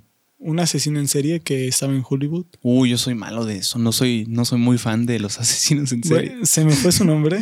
Son los nervios. Todos los nombres se me van ahorita. No, no pasa nada. Pero bueno, un asesino en serie que tenía un grupo de personas y así muchos asesinos en series eh, trabajan, empiezan a generar como un comportamiento sectario en donde empiezan a reunir a grupos de personas y, y entonces los les meten una ideología y este y entonces empiezan a hacer él iba con, al final él ya ni siquiera mataba a las personas, él iba con el grupo de personas que y las personas se encargaban de matar y de hacer todo lo que... Y se entraba, entraban a las casas de los famosos de Hollywood y, de hecho hubo un crimen muy famoso porque mataron a una actriz de Hollywood cuando estaba mm. embarazada y... A su madre. Eh, sí, es, entonces, entonces es muy fácil, es muy fácil hacer, provocar la histeria colectiva. Y bueno, a lo que íbamos, ¿no? ¿Qué es la historia? ¿Cómo se sucede en esa parte, ¿no? La historia colectiva. Yo no había escuchado de ese caso, la verdad. Suena muy interesante, lo, voy a buscar. Pero básicamente es, un, es, número uno, lograr que te sientas identificado con un sentimiento, que le encuentres sentido y entonces lo vas a empezar a replicar. Lo vas a empezar a replicar. Y volvemos a la parte del anonimato, del, del creerte la despersonificación, el creerte ente de un, de una, de un grupo, en creerte solo parte de un ente más grande que es el grupo, que es la masa. Entonces, simplemente si, si, logran hacer que te sientas identificado con esa, con esa idea y logras, este, y logran hacer que, que te que te sientas parte de ese grupo de personas, vas a replicar esa acción y vas a llevarla al grado hasta donde la masa las masas son muy peligrosas. Las masas, por eso los eventos masivos de conciertos, todo eso son muy peligrosos, las manifestaciones, todo eso, porque es súper fácil llevarlas a, situaciones muy complejas. Apenas que pasó lo de Querétaro, de la corregidora y todo eso del partido contra el Atlas, este, es algo tristísimo, muy lamentable, pero no es sorprendente. Es algo muy fácil de producir. Y, yo veía muchos comentarios de que, de que personas decían, es que cómo es posible que están ahí pateando a un, padre frente a sus hijos y lo están golpeando y sus hijos, pero la esposa ahí, ¿cómo las personas pueden hacer eso? Y estás hablando que muchas de esas personas, te aseguro que no son personas eh, psicópatas, no son personas, son personas que probablemente fuera del estadio eran personas socialmente completamente funcionales y que tenían una vida normal, sin ningún problema, sin nada más allá, todo eso, ¿no? Pero ¿qué pasa? En el grupo puede empezar con algo que a veces se denomina como rumor, que es como una idea, algo que se suelta, digamos, en el grupo. Se empieza a generar, generalizar, generalizar, generalizar, y ya se convierte en una realidad, ¿no? En un sentimiento colectivo. Y entonces todos empiezan a actuar en base a eso. Con eso me refiero a ideologías, emociones, acciones, o sea, cualquier cosa que tú introduzcas en una masa y empieza a invadir la masa, la masa, la masa, va a empezar a regir esa masa y van a empezar a hacerlo, a pensarlo, a sentirlo, lo que sea, ¿no? Pero no tienes que tener en principio un daño psicológico o mental para acceder a ser parte de esa masa. Sí, sí tiene. Obviamente no es como que todas las personas que estén dentro de esa masa van a hacerlo, esa masa. No, no todas. Uno, todas las personas a lo largo de su vida van desarrollando ciertas competencias emocionales, la habilidad de gestionar ciertas cosas. Y es por eso que algo le puede impactar muy feo a una persona y a otra persona no tanto, no sé. Una mm. persona, dos personas pueden mm, perder a, su madre, ¿no? A su padre. La persona número uno se deprime al grado de llegar al hospital, meses sin comer, todo eso, siente que la vida no puede continuar. La primera persona pues sí, le, va mal ese, pero logra salir adelante, supera el duelo y avanza. Son sí, y aún aunque sean dos situaciones muy similares, en la forma en la que se perdió, el mismo cariño hacia el padre, todo eso, pueden darse situaciones diferentes. ¿Por qué? Porque las personas a lo largo de su vida han desarrollado diferentes competencias emocionales. Entonces, si tú, al momento que te ves expuesto a esa situación de masa, a esa, a esa histeria colectiva, cuando tú te ves expuesto, tú a ese punto tienes desarrollada mm. la suficiente, este, tienes lo suficientemente arraigados tus principios, valores y, y al grado de que, de, que entiendes que eso no está fuera de lo tuyo y no lo quieres quebrantar, sí, no lo vas a hacer. Mm. Y por eso es que no es como que el 100% de los, de los, este, no es como que el 100% de los... Eh, de las personas. De las personas actúa así. Sí, claro, eh, eh, lo vimos en el estadio. Muchos andaban huyendo, protegiéndose. Pero, por ejemplo, si era casi el 100% de los de las porras. ¿Por qué? Porque estás hablando que desde, o sea, per se, desde antes, ya tú vas a ese estadio, ya tú vas a ese lugar como parte de una unidad más grande que es, en este caso, la porra, ¿no? Una subcategoría. Exactamente, o sea, tú ya vas, tú, tú desde que vas ya te, desde que tú estás entrando, desde que, desde que tú llegas al estadio, a todos los que estaban, eran miembros de la barra, ¿no? De la porra, todo eso, del, del equipo, tú desde que vas ya vas siendo parte de una, ya, ya, ya digamos que ya viviste ese proceso de volverte parte de ese, porque si estás ahí es porque te identificas con esa masa, es porque compartes ideales, compartes gustos, todo eso, ¿no? Entonces es muy fácil que acabes haciendo lo que la masa hace. ¿Por qué? Porque ya viviste todo un proceso previo en el que ya te sientes parte de esa masa. Entonces es muy fácil que ahí se quiebren tus valores, se quiebren tus... No digo que va a ser siempre, pero es muy fácil. Es, más sencillo. Es más sencillo porque ya, ya te identificas como parte de esa, de esa masa, de esa... De ese, grupo. Y en cambio la familia que fue ese domingo con sus hijos y eso que no tenía nada que ver con la porra, Huye, ellos huyen y es más difícil que ellos se sumen. ¿Por qué? Porque ellos no se identifican como parte de esa masa. Mm, ¿Entiendes? Sí. Entonces, ahora, si, los inunda, si los inunda esa masa y todo eso, eh, puede que incluso ellos también se sumen, ¿no? Pero varía. Es, dependiendo de, la situación en la que vas todo y muchos factores, ¿no? Sí. Por ejemplo, es más fácil alterar una masa, una, es más fácil provocar la histeria colectiva en una masa, en un grupo de personas que ya está reunido por alguna razón. Por eso te decía que en este caso las porras es más fácil que si tú ya estabas dentro de la porra acabaras haciendo las atrocidades que hicieron, aun cuando no estuvieran en tus valores y eso, que las personas que no. ¿Por qué? Porque ya están reunidos, o sea, ya cumplen varias de las características que tienes que tener para caer en la histeria colectiva, ¿no? Ya te identificas con el grupo, ya estás, este, ya compartes los ideales, ya aparte de la emoción, de la excitación del momento, todo eso, ¿no? Ahora, la histeria colectiva en específico, ese concepto, habla de, no, no, de conductas normales, ¿no? De que empiezan a aplaudir y todos empiezan a aplaudir, ¿no? No, la histeria colectiva se, se, enfoca más a, a, por ejemplo, conductas dañinas, conductas este, histéricas, ¿no? Por eso histeria. Conductas consideradas extremas, ¿no? Entonces, eh, y esto es un poquito también del sugestionamiento, ¿no? El, el, que te sugestionas y empiezas a creer que, al ser parte de toda esa masa y todo eso empiezas a sentir, o sea, hay una, es un concepto que también se conoce como contagio emocional. Donde si tú, y eso es algo que sucede un poquito más en nuestro, en nuestro, en nuestro, pues sí, nuestro preconsciente, o sea, no, no, no, lo, no lo manifestamos conscientemente, de que si todas las personas están, si tú entras a un lugar y todas las personas están tristes, están cabizbajas y eso, es muy normal o muy probablemente te vas a empezar a sentir así, ¿no?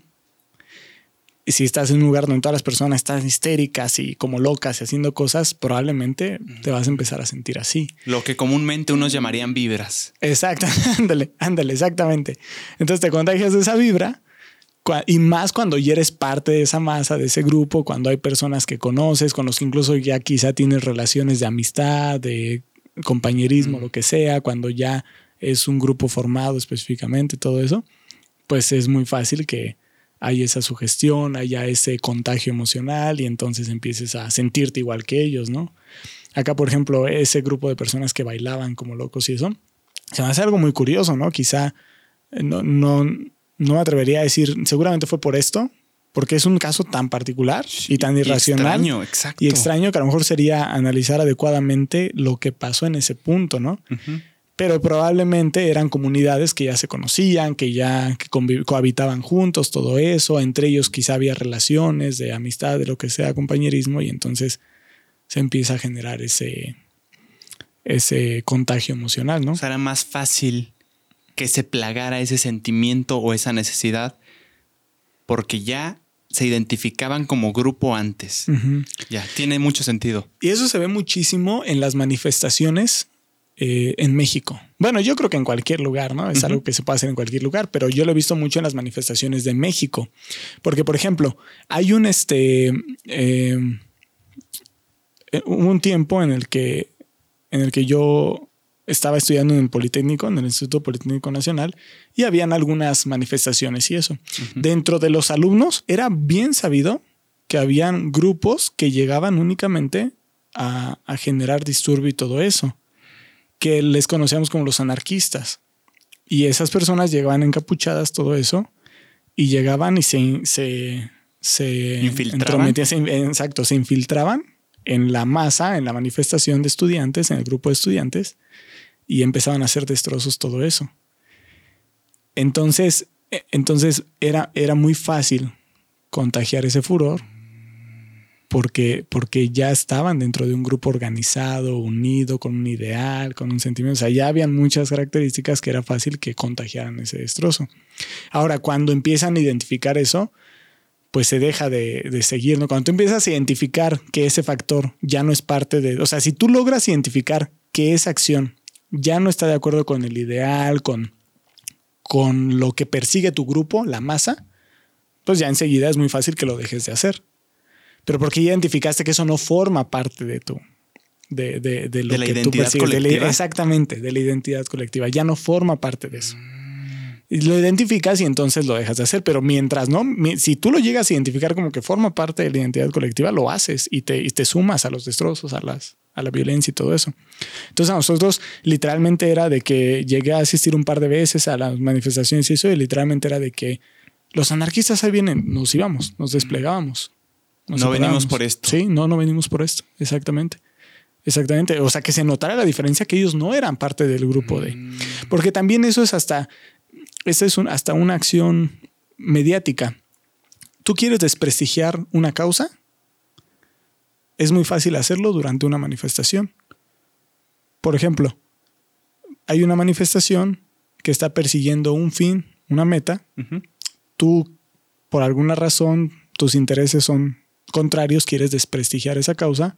Si logras hacer que esa masa, ese grupo de personas haga cosas que socialmente se vean mal, vas a desprestigiar. Porque van, porque si nosotros como empezamos a destruir cosas, no iban a decir, los anarquistas, un grupo extremista dentro del Politécnico, hizo tal cosa. Iban a decir, no, los alumnos del Poli hicieron esto. Sí.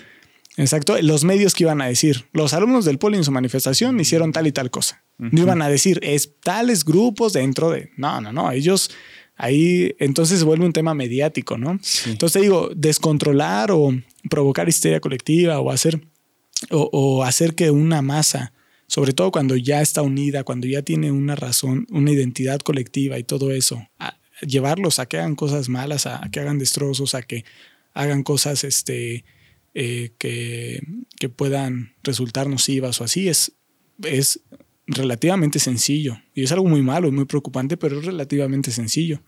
Es más fácil generar esta es más fácil generar esta histeria colectiva inspirado en sentimientos negativos, o sea, llegándole a gente que está reprimida, que no está de acuerdo, que, tiene sentimientos negativos, es más fácil influir en ellos para crear un destrozo o algo extremo colectivo? Por supuesto, por supuesto. tus emociones influyen demasiado en tu conducta, demasiado. Actúas casi siempre, basado en, tu, en tus emociones, ¿no?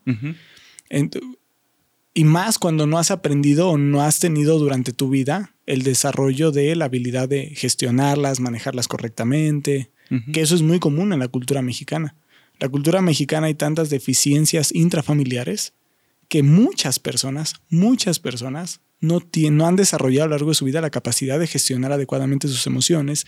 De, este, por eso vemos a tanta gente en la calle impulsiva, que, mm. que así sea la persona más buena onda y buen tipo que veas, cuando está molesto se transforma en otra persona y todo eso. Entonces, sí, tus emociones, de hecho, por eso se dice que no debes de tomar decisiones ni cuando estás muy feliz ni cuando estás muy triste, porque al final son extremos de emociones y te pueden llevar a actuar de una manera no objetiva, no, no, no, no adecuada, ¿no? O sea, te provocan un sesgo. Exactamente. estar demasiado exactamente. Feliz. Ah. Exactamente. Estás sesgado por eso y puedes tomar decisiones incorrectas, tanto por mucha felicidad como por mucha. Y, estoy seguro que tú cuando sientes una emoción extrema, sientes deseos de hacer cosas muy diferentes, ¿no? A lo que harías cuando estás tranquilo, sereno, cuando estás normal, ¿no? Por ejemplo, si ahorita yo te dijera, dale un golpe fuertísimo a la pared, seguramente no lo vas a hacer, ¿no? No, güey. Pero si te llega ahorita una noticia que te hace sentir tanta rabia, ira como loco, estoy seguro que probablemente si te digo, hazlo, hazlo, hazlo, probablemente sí lo vas a hacer. Gran ejemplo. Sí lo vas a hacer. O si te digo, o si te digo, sale y grita, soy el más feliz del mundo, ¿no? Y si eres una persona tímida y eso probablemente no lo vas a hacer. Pero si te llega una noticia o te avisan de algo que estabas esperando con ansias y que tenías tantos deseos de recibir y que te produce una felicidad extrema, y en ese momento de excitación gigante yo te digo, sale y grita que eres el más feliz del mundo, muy probablemente vas a salir y vas a gritar, soy el más feliz del mundo. ¿Me entiendes? O sea, el mejor momento para tomar una decisión importante es cuando, estando tranquilo, que no estés en sentimientos extremos. Exactamente, sí, sí, sí, sí, por supuesto que sí. Muchas personas han tomado decisiones súper equivocadas por hacerlos. Ahí hablamos de esto es la impulsividad, ¿no? Mm. La impulsividad eh, eh, es, actuar de manera, o sea, inmediata de acuerdo a la emoción que sientes. Incluso aunque sea feliz, felicidad, esa no me la sabía. Felicidad, sí. Por ejemplo, una persona que en un momento de emoción en Las Vegas apuesta 200 mil pesos, todo lo que tenía cuando si no estuviera emocionado así nunca lo haría, sí, Claro. es, un, digo, es un ejemplo que se me vino a la mente, pero tú puedes tomar muchas decisiones incorrectas aún con exceso de felicidad. O sea, cualquier emoción extrema, en puntos extremos, puede llevarte a tener conductas inadecuadas o dañinas o nocivas. Y, lo ideal es tomar decisiones, no, no solamente ante decisiones importantes, lo ideal es siempre tener la capacidad de gestionar tus emociones, de gestionarlas y, y, y, porque al final las emociones son cosas que sientes y que te afectan, para bien o para mal no te afectan. Entonces, lo ideal es tener la capacidad de gestionarlas y de descargar esas emociones o experimentarlas y vivirlas de maneras seguras. De manera segura emocionalmente, de manera segura físicamente, de manera segura, este, no sé, moralmente, etcétera, ¿no? Por ejemplo, un coraje extremo o una tristeza extrema, ¿cómo puedes aliviar eso en un espacio, en un, de manera segura, como, como dices? Yendo terapia. Ah, ese es el punto. Cuando uno va a terapia, cuando, eh, aprende esas estrategias, esas, mm. eh, esas adquiere, desarrolla más bien, desarrolla esas estrategias de, de, de, de manejo de emociones, ¿no? desarrolla, porque por lo regular eh, hay más de fondo de, de la emoción. Por ejemplo, el coraje extremo. Bueno, vámonos un poquito más atrás. ¿Qué te produce ese coraje extremo? ¿Desde cuándo empezaste a ser tan corajudo, no? Entonces podemos llegar a la raíz de, de, lo que te produce esa emoción extrema, ¿no? O simplemente, si, si en general no tienes autodominio, no tienes, eres muy impulsivo, todo eso, bueno, pues vamos un poquito más atrás, ¿no? ¿Qué, qué decisiones han, han, impactado fuertemente en tu vida? ¿Cuáles son los eventos que más sientes que, no sé, y mm. llegar a la raíz de cosillas que, que cuando las solucionas, podemos eliminar ese sentimiento mediante un ejercicio terapéutico o también este, simplemente ayudarte a, encontrar qué funciona en ti. Por ejemplo, es que siempre, siempre, siempre que me enojo me dan ganas de golpear a la gente y de todo eso y todo eso. Ah, bueno, mira, llévate una, llévate una, una, este, una, almohadita, una almohadita. y cuando sientas eso, golpea la almohada. ¿no? O sea, la idea es ir, ir aplicando estrategias que vayan mm. reduciendo el nivel de, de, que vayan modificando poco a poco la conducta y al mismo tiempo ayudarte a, gestionar esa emoción de manera correcta. Eh, no sé, también, bueno, la respiración. Respira cuando te sientas así ¿Por qué? Porque tus emociones afectan también tu físico. Tu corazón empieza a latir más fuerte, empiezas a tus vasos sanguíneos explotar, o sea, muchas cosas, ¿no? Entonces, el hecho de que tú respires todo eso, tu, tu cerebro, tus emociones y tu cuerpo se retroalimentan. Entonces, si tu cerebro, si debido a la emoción que sientes, tu cerebro empieza a mandar la orden de que todo se altere en tu cuerpo, pero tú empiezas a calmarlo, a trabajarlo, al mismo tiempo tu cuerpo empieza a calmar tu cerebro, entonces... Se va relajando. Ajá, eh, son, son muchos, ¿no? Eso ya requiere un trabajo más individualizado. Bueno, que bueno, en mi caso, como psicólogo social, yo me especializo más en, en, en, en la, en el trabajo grupal. Y sí, también hay estrategias, hay cosas que podemos hacer como prevención o para gestionar este tipo de conductas inadecuadas como la impulsividad y todo eso de manera grupal. Pero si hay algo, como si hay una situación muy extrema, sí también se requiere el trabajo individual, ¿no? En la terapia individual para que, porque pueden haber cosas en ti, de tu desarrollo, en tu vida, en tu historia, que te hayan producido este tipo de conductas, ¿no? Que hay Claro. que descubrir, solucionar. Tiene sentido que primero resuelvas, te resuelvas tú como individuo y por tanto sea más fácil trabajar, trabajarlo en grupo, en ¿no? grupo. Estos lugares de, no sé si has visto, cuartos para donde tú pagas para romper cosas con un Ah, sí, martillazo, sí. vidrios, coches. Es una buena idea para aliviar tu coraje. Se recomienda aliviarlo haciendo este tipo de cosas, rompiendo o es dañino. Liberar el estrés. Ajá.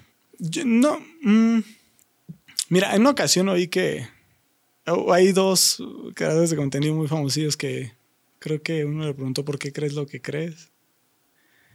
Este a otro y el otro dijo este porque me funciona. Creo en lo que creo porque me funciona.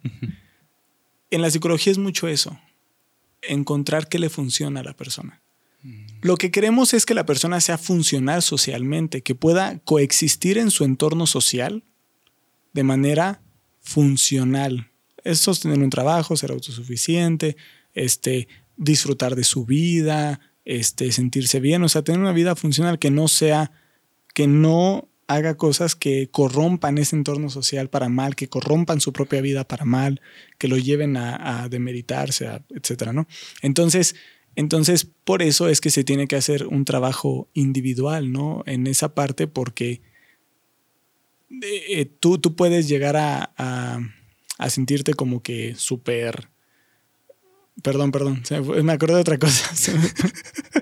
Es que justo No me empecé, a pensar en Nos otra estamos cosa. volando. Sí, sí, sí. Nos estamos, esto me está pareciendo increíble, ¿eh? No pasa nada. Pero ¿cuál era tu pregunta otra vez? De, La pregunta era, estábamos hablando de, de estos cuartos para Ah, destruir cosas, perdón, que perdón. si funciona, si es dañino. Correcto, exactamente, exactamente. Entonces, mira, si tú tienes ganas de, de romper cosas y eso te alivia esas ganas y al irte realmente te sientes bien, te desestresas, funcionas mejor en tu sociedad, pues sí, veazlo, no es dañino, ¿no? Al contrario, te ayuda.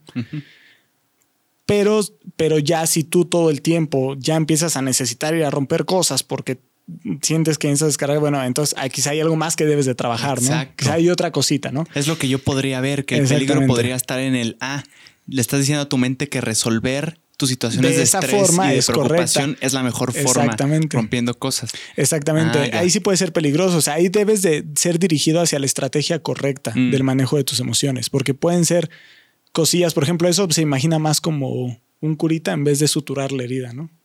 Pones el curita, te ayuda a ser funcional y no destrozar tu casa, Claro. pero este, pero a lo mejor no, no cura lo de fondo, ¿no? Entonces sí requerirías.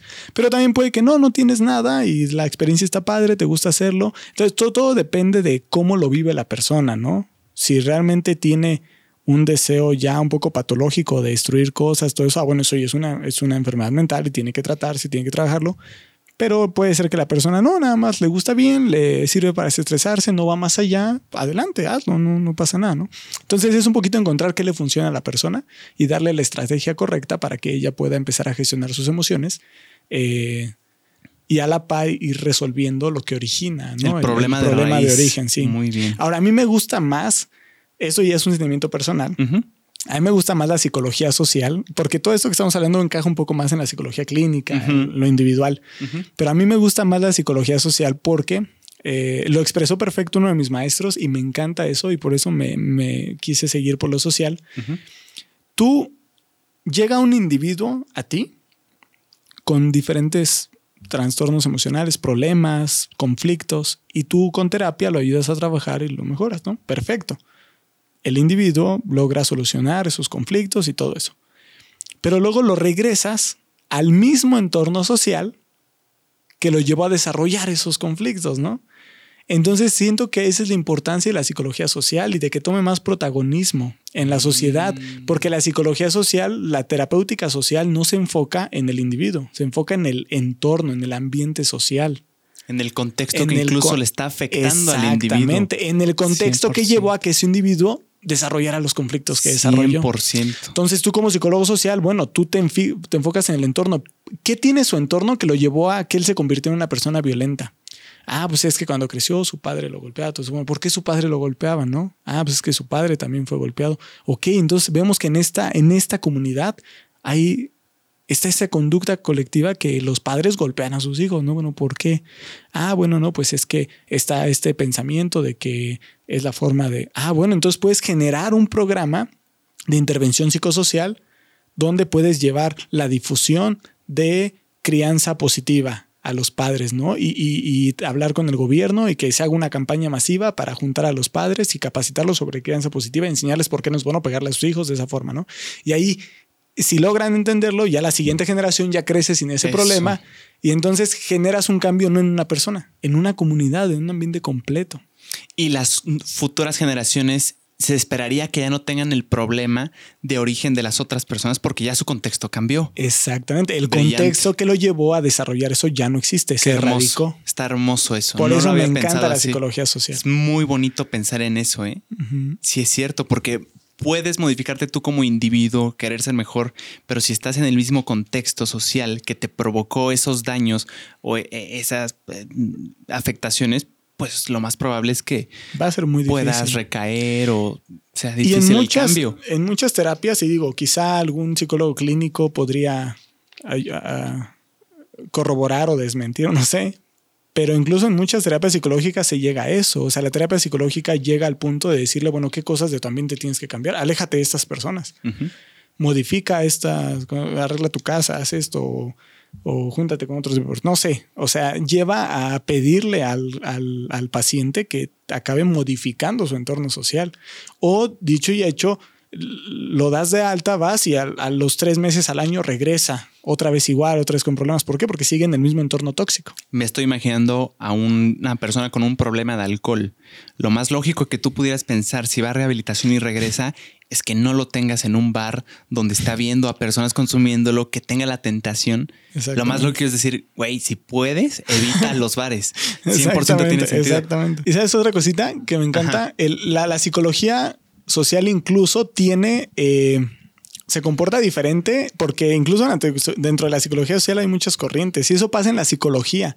Hoy en día muchas, muchas de las teorías que hasta hace poco eran las más fuertes de la psicología ya no son tan tan, tan aceptadas o ya no son tan válidas. ¿Por qué? Porque fueron desarrolladas por psicólogos que vivieron en la época de la Segunda Guerra Mundial. Todo Entonces, se ha logrado ver cómo su contexto social influyó en la forma en la que ellas interpretaron la psique humana y llegaron a conclusiones, hicieron trabajos, todo eso. O sea, se veía mucho sesgo de su entorno social en sus trabajos y hoy en día estamos en un entorno completamente diferente. Mm. Entonces, por eso la psicología, la psicología requiere evolucionar constantemente y más la psicología social requiere evolucionar conforme evoluciona la sociedad. El contexto. El contexto. Claro. Por ejemplo, si tú, si tú estudias a teóricos de la psicología social europeos o norteamericanos, se enfocan en cierto tipo de cosas, ¿no? En, procesos sociales, de las civilizaciones, de las comunidades, etc.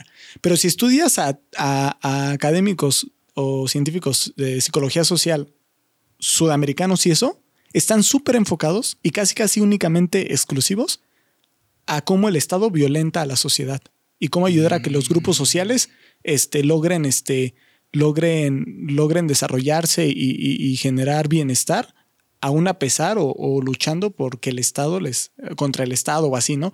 Y, te das cuenta cómo son los gobiernos de este lado del país. Mucha corrupción, mucho abuso de poder, no hay, no hay Estado de Derecho, hay muchas comunidades que, no, que el Estado no les garantiza sus derechos, no les garantiza sus servicios y que eso limita su progreso de las comunidades y limita su desarrollo. ¿Y cómo son allí en, en Europa? Bueno, en Europa no hay, no hay tanto eso, hay, hay, hay gobiernos más justos, hay estados de derecho, hay más justicia, las personas la mayoría de las personas tienen, este, tienen acceso a los servicios básicos, alimento, todo eso, tienen apoyo del Estado. Entonces, mm. incluso en el estudio de la psicología social, un científico de psicología social de este lado a uno de allá son bien diferentes, ¿no? Diferentes problemas. Exactamente. Y se centran en lo que les aqueja. Exactamente. El problema que están teniendo ellos. Wow. Tenemos ahí un tema que teníamos acordado que me emociona muchísimo.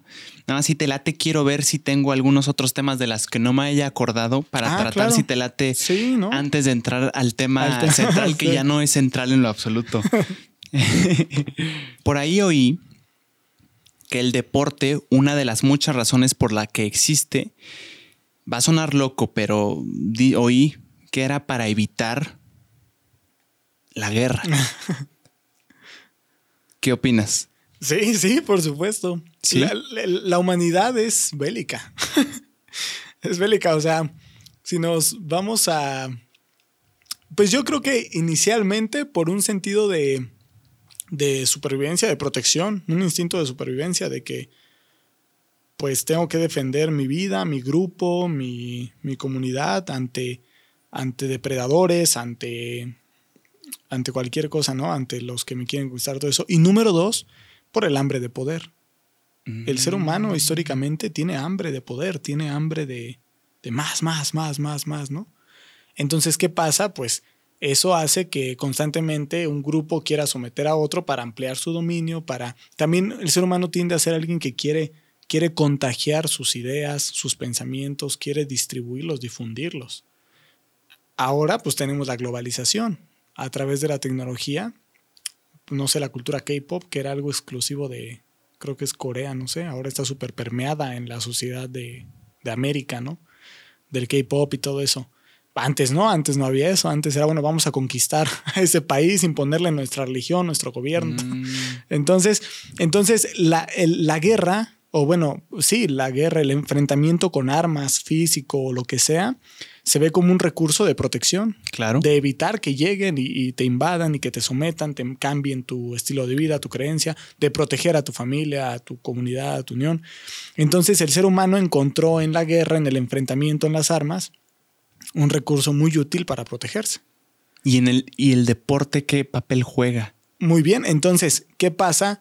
Que cuando va modificándose este tema de la ética, la moral, lo que es bueno, lo que es malo, todo eso, se empiezan a, empieza a haber un poquito más de paz cuando se erradica la colonización y eso tiene poquito que no tiene muchos años que ya se declaró ante las Naciones Unidas que es ilegal o no es, no es correcta la colonización, todo eso, ¿no? Entonces, el, mundo en general empieza a entrar en un, en un, este, en un estado de, de paz. Ok. Ya no tanta guerra como antes, entre comillas, porque sigue habiendo. Claro.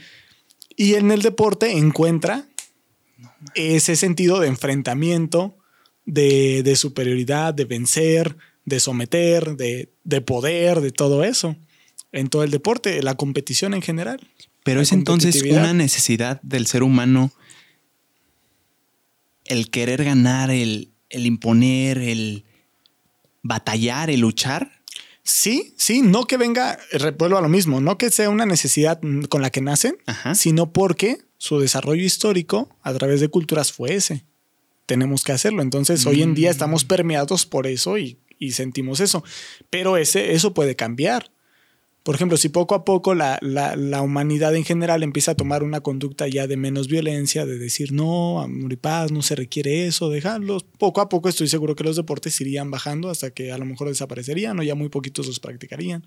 Porque las personas empiezan a sentir satisfacción en otras cosas, ¿no? Mm. También el ser humano es un, es, una, es un ser emocional, o sea, eh, está, está inerte en el ser humano, o sea, es es vivo porque siente, porque vive, porque experimenta. Esos procesos mentales eh, de, cognitivos le hacen sentir, ¿no? Entonces, entonces eh, es normal que el ser humano cierta, sienta cierta, no sé, adicción a querer experimentar, vivir, sentir. Y normalmente los deportes, todo aquello que te genere pasión, que te genere euforia, pues te hace eso. Eh, es como las drogas, ¿no? Muchas de las drogas están basadas o su consumo en lo que les hacen sentir mientras están drogados. En el placer. Es lo mismo, exactamente. O sea, al, ir a un, estado de fútbol o de fútbol americano, lo que sea, al jugar fútbol americano, la adrenalina, el nervio, o sea, son muchas cosas que, que te pueden llevar a hacer sentir que este que a sentirte vivo, entonces el ser humano busca eso, busca vivir, busca sentir, ¿no? Pero si el ser humano empieza a sentir, empieza a recibir esa satisfacción de otra cosa, y se empieza a generalizar eso, de que, oye, mira, pues por acá podemos sentir algo muy similar, satisfacción, paz, amor, felicidad, y no necesitamos hacer eso, pues se empieza a mover, ¿no? No es necesario de eso. Sí, no, no. Simplemente es, en dónde estás buscando ese placer. Ahorita se me, se me vinieron a la mente las redes sociales. Puede que en el pues ya se está viendo que genera dopamina y gusta, y entonces dejas de hacer otras cosas porque eso ya te tiene bien entretenido. Exactamente. Sí, exactamente. Sí, sí, sí. Las redes sociales es otro ejemplo perfecto de cómo... Y las redes sociales también son otro mundo gigantesco de estudio para la psicología social porque también es muy curioso y tienen cosas muy, muy relevantes ahí. Entonces, sí tiene sentido. Te quería preguntar, ¿también tiene que ver el hecho de que el humano al menos en este contexto social, quiera ganar, quiera sentirse superior. En esto del deporte, por ejemplo, quiero ganar, quiero, quiero hacerles ver que yo soy mejor, incluso en algunos casos. ¿Tiene que ver también con la necesidad de alimentar un ego? O sea, esto de tener un, una característica de ganador. De ganador. Sí, sí, sí, sí. Sí, porque igual si nos remontamos antes siempre, al ser grupos sociales, se requiere de liderazgo que dirija, al ser persona, perdón, ser seres sociales, se requiere siempre de que algunos tomen el papel de liderazgo de todo eso, ¿no? Históricamente, quien toma ese papel de superior, todo eso, recibía lo mejor, ¿no? Antes tenía derecho a escoger con quién casarse, a qué mujer tener. la, la, mujer tenía derecho a que le obedecieran, a no sé, ¿no? Entonces, o sea, siempre, siempre se ha visto como que la persona que tiene esa capacidad de tomar el liderazgo, de, ser el mejor, de destacar, de, por ejemplo, el más fuerte, el que más protección brindaba, todo eso. Mm. en general, siempre el que logra ser lo mejor en algo, siempre se ha visto como que recibe cosas, ¿no? el que más, beneficios El que más beneficios tiene. Entonces, pues, es normal que, obviamente depende mucho también de de la comunidad, de cómo se desarrolla la comunidad. No es como una ley, pero sí el ser humano tiende mucho a querer buscar eso de sentirse, sentirse que es el mejor en algo, ¿no? Porque inconscientemente piensa que recibe más por ser el mejor. Y en privilegios, se ha demostrado que en efecto. Sí, en nuestras sociedades sí. ¿Quiénes son idolatrados? El mejor jugador del mundo, el mejor en esto, el mejor el otro. Esas personas son las idolatradas, son las que tienen la atención, son las que son considerados. Y, eso es muy importante porque incluso lo llevamos a, a, lo llevamos al grado de dotar a esas personas con cualidades que no tienen. Por ejemplo, ¿por qué creemos? Y no digo que no haya, por ejemplo, todos los que tienen la capacidad de, que sus ideas permeen en muchas personas, no sean difundidas masivamente. y, entonces, cuando alguien es muy bueno en algo, se suele tener difusión mediática. entonces suele tener como los reflectores ¿no? en él. Entonces, lo que haga, diga y eso se va a difundir masivamente. Entonces de repente tenemos a X jugador de tal cosa, lo vieron tomando en la noche y lo quieren cancelar y todo. A ver, ¿qué te hace pensar que porque es muy bueno jugando fútbol, va a ser una persona responsable que no toma, o sea, no hay relación. Virtuosa. Virtuosa, ajá, como con grandes ah. valores. No, es que tal influencer este es bien sangrón y no me quiso ver y o tal persona vimos que se portó súper grosera de con tal cantante es bien déspota con su equipo y los maltrata y todo. Y no es posible que, es que, ¿qué te hace pensar? ¿Por qué, ¿Por qué crees que el ser buen cantante es sinónimo de ser alguien respetuoso? no tienen relación. O sea, el talento en alguna actividad no tiene nada que ver con tu desarrollo personal. No tiene que ver con la responsabilidad que el público le quiere Le poner, quiere poner, le quiere imponer. exactamente. Porque siente la necesidad de que sea un ejemplo para todos por la cantidad de reflectores y personas que puede llegar a influir. Exactamente, exactamente. Entonces, Mm, ujú. me parece un poco injusto que les impongan esa responsabilidad, pero al mismo tiempo es como que, bueno, es que ya la tienes, ya, ya, ya tienes ese poder de difusión, sí ten cuidadito, ¿no? Porque puedes llegar a influenciar mal. O sea, Sí. sí. creo que existe esa responsabilidad, sí creo que la hay, pero creo que es injusta y creo que quienes la impusieron no son ellos, sino es los medios. Es algo mediático. Ya. O sea, el hecho de que la sociedad decidiera dirigir su atención a ellos, como sociedad le estamos imponiendo esa responsabilidad. Creo que ya la tienen, creo que sí hay que tener cuidado, Exacto. pero creo que es injusto y que la recibieron de manera injusta. A mí antes me gustaba pensar que las personas con reflectores encima no tenían responsabilidad alguna con el público. Porque no sé por qué pensaba eso. Yo pensaba que como que tú estás enfocado en lo que tú estás haciendo y las cosas que interpreten ellos de lo que tú hagas ya es cosa de ellos. Pero es que se vuelve No, problemático, sí. hermano. Lamentablemente- la responsabilidad está ahí. Lamentablemente no. sí lo tienen, sí, Sí, por completo lo tienen, aunque me parece injusto que lo tengan, pero creo que ya lo tienen, creo que es, o sí. sea, ¿Por qué injusto? Me interesa saber. ¿Por qué crees? porque, porque un jovencito que su sueño era jugar béisbol y que logra, se mete tanto que logra destacar y ser mundialmente conocido, jamás tuvo en su mente el querer ser un líder moral para el mundo. Quien le, quien le, quien le otorgó ese poder de ser un líder moral para el mundo fueron los medios, la sociedad. Pero él no, él, él no, él quería ser un buen jugador. No quería ser, no quería ser una, un ejemplo para la sociedad. Él quería jugar béisbol, ¿no? Ya. ¿Y quién lo, quién lo colocó como un ejemplo para la sociedad? Los medios y la misma sociedad. Ahora, lamentablemente, ahora, creo que sería incluso bueno quitarle esa responsabilidad a ellos. ¿Cómo? Pues como medios, como sociedad, dale más reflectores a otra cosa, ¿no? Eh, Proclama, declara esa distinción, eh, eh, vuelve mediática esa distinción entre él es bueno porque es futbolista, pero si te interesa, pero él es bueno porque él, es ético, él es bondadoso, él es, o sea, Más bien darle los reflectores a un especialista. exactamente, o sea, darle, darle la, la atención y los reflectores adecuados a cada cosa y hacer la distinción Si vas a hablar de música, pregúntale. de música, no le Ah, preguntes de... O sea, si vas a traer un músico, Wow, si vas a traer un músico, pregúntale de música, claro. no le preguntes de no sé, Política. de, política, ¿no? Ah, ojo, Que no es que no sepa no es y que no que no sepa que pueda. no quiera hablar o así, ¿no? Ajá. Pero no no vengas a difundir que su interpretación política es la ley, es lo correcto, es lo que debería tener o no lo critiques porque no tiene la idea política adecuada porque no, no es su ramo, ¿no? Wow, güey. Me abriste la cabeza. Tiene mucho sentido. Y lo que decías del futbolista, creo que es mucho más obvio, porque ahí te va. Yo lo estaba pensando en creadores de contenido, que por ejemplo, estamos hablando nosotros. Y si tenemos suerte, algún clip puede ser viral, puede tener mucha interacción, muchas vistas.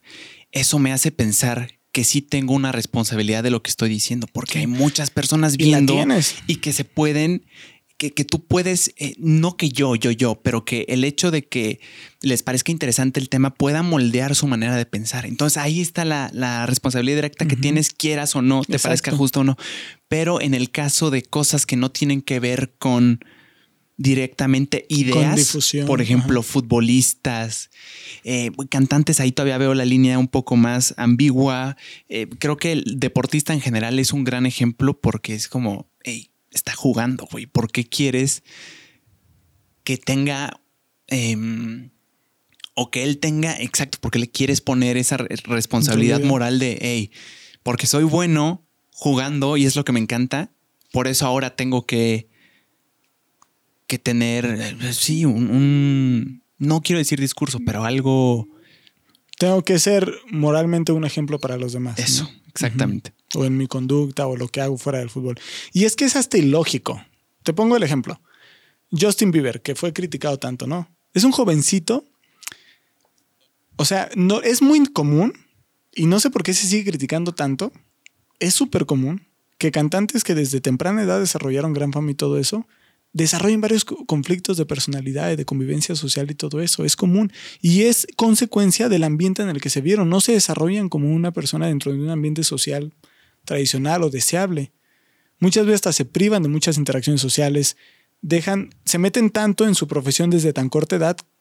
Las experiencias en la vida son lo que te permiten desarrollar tanto las cosas buenas como las malas. Entonces, si te privas de experiencias, no desarrollas.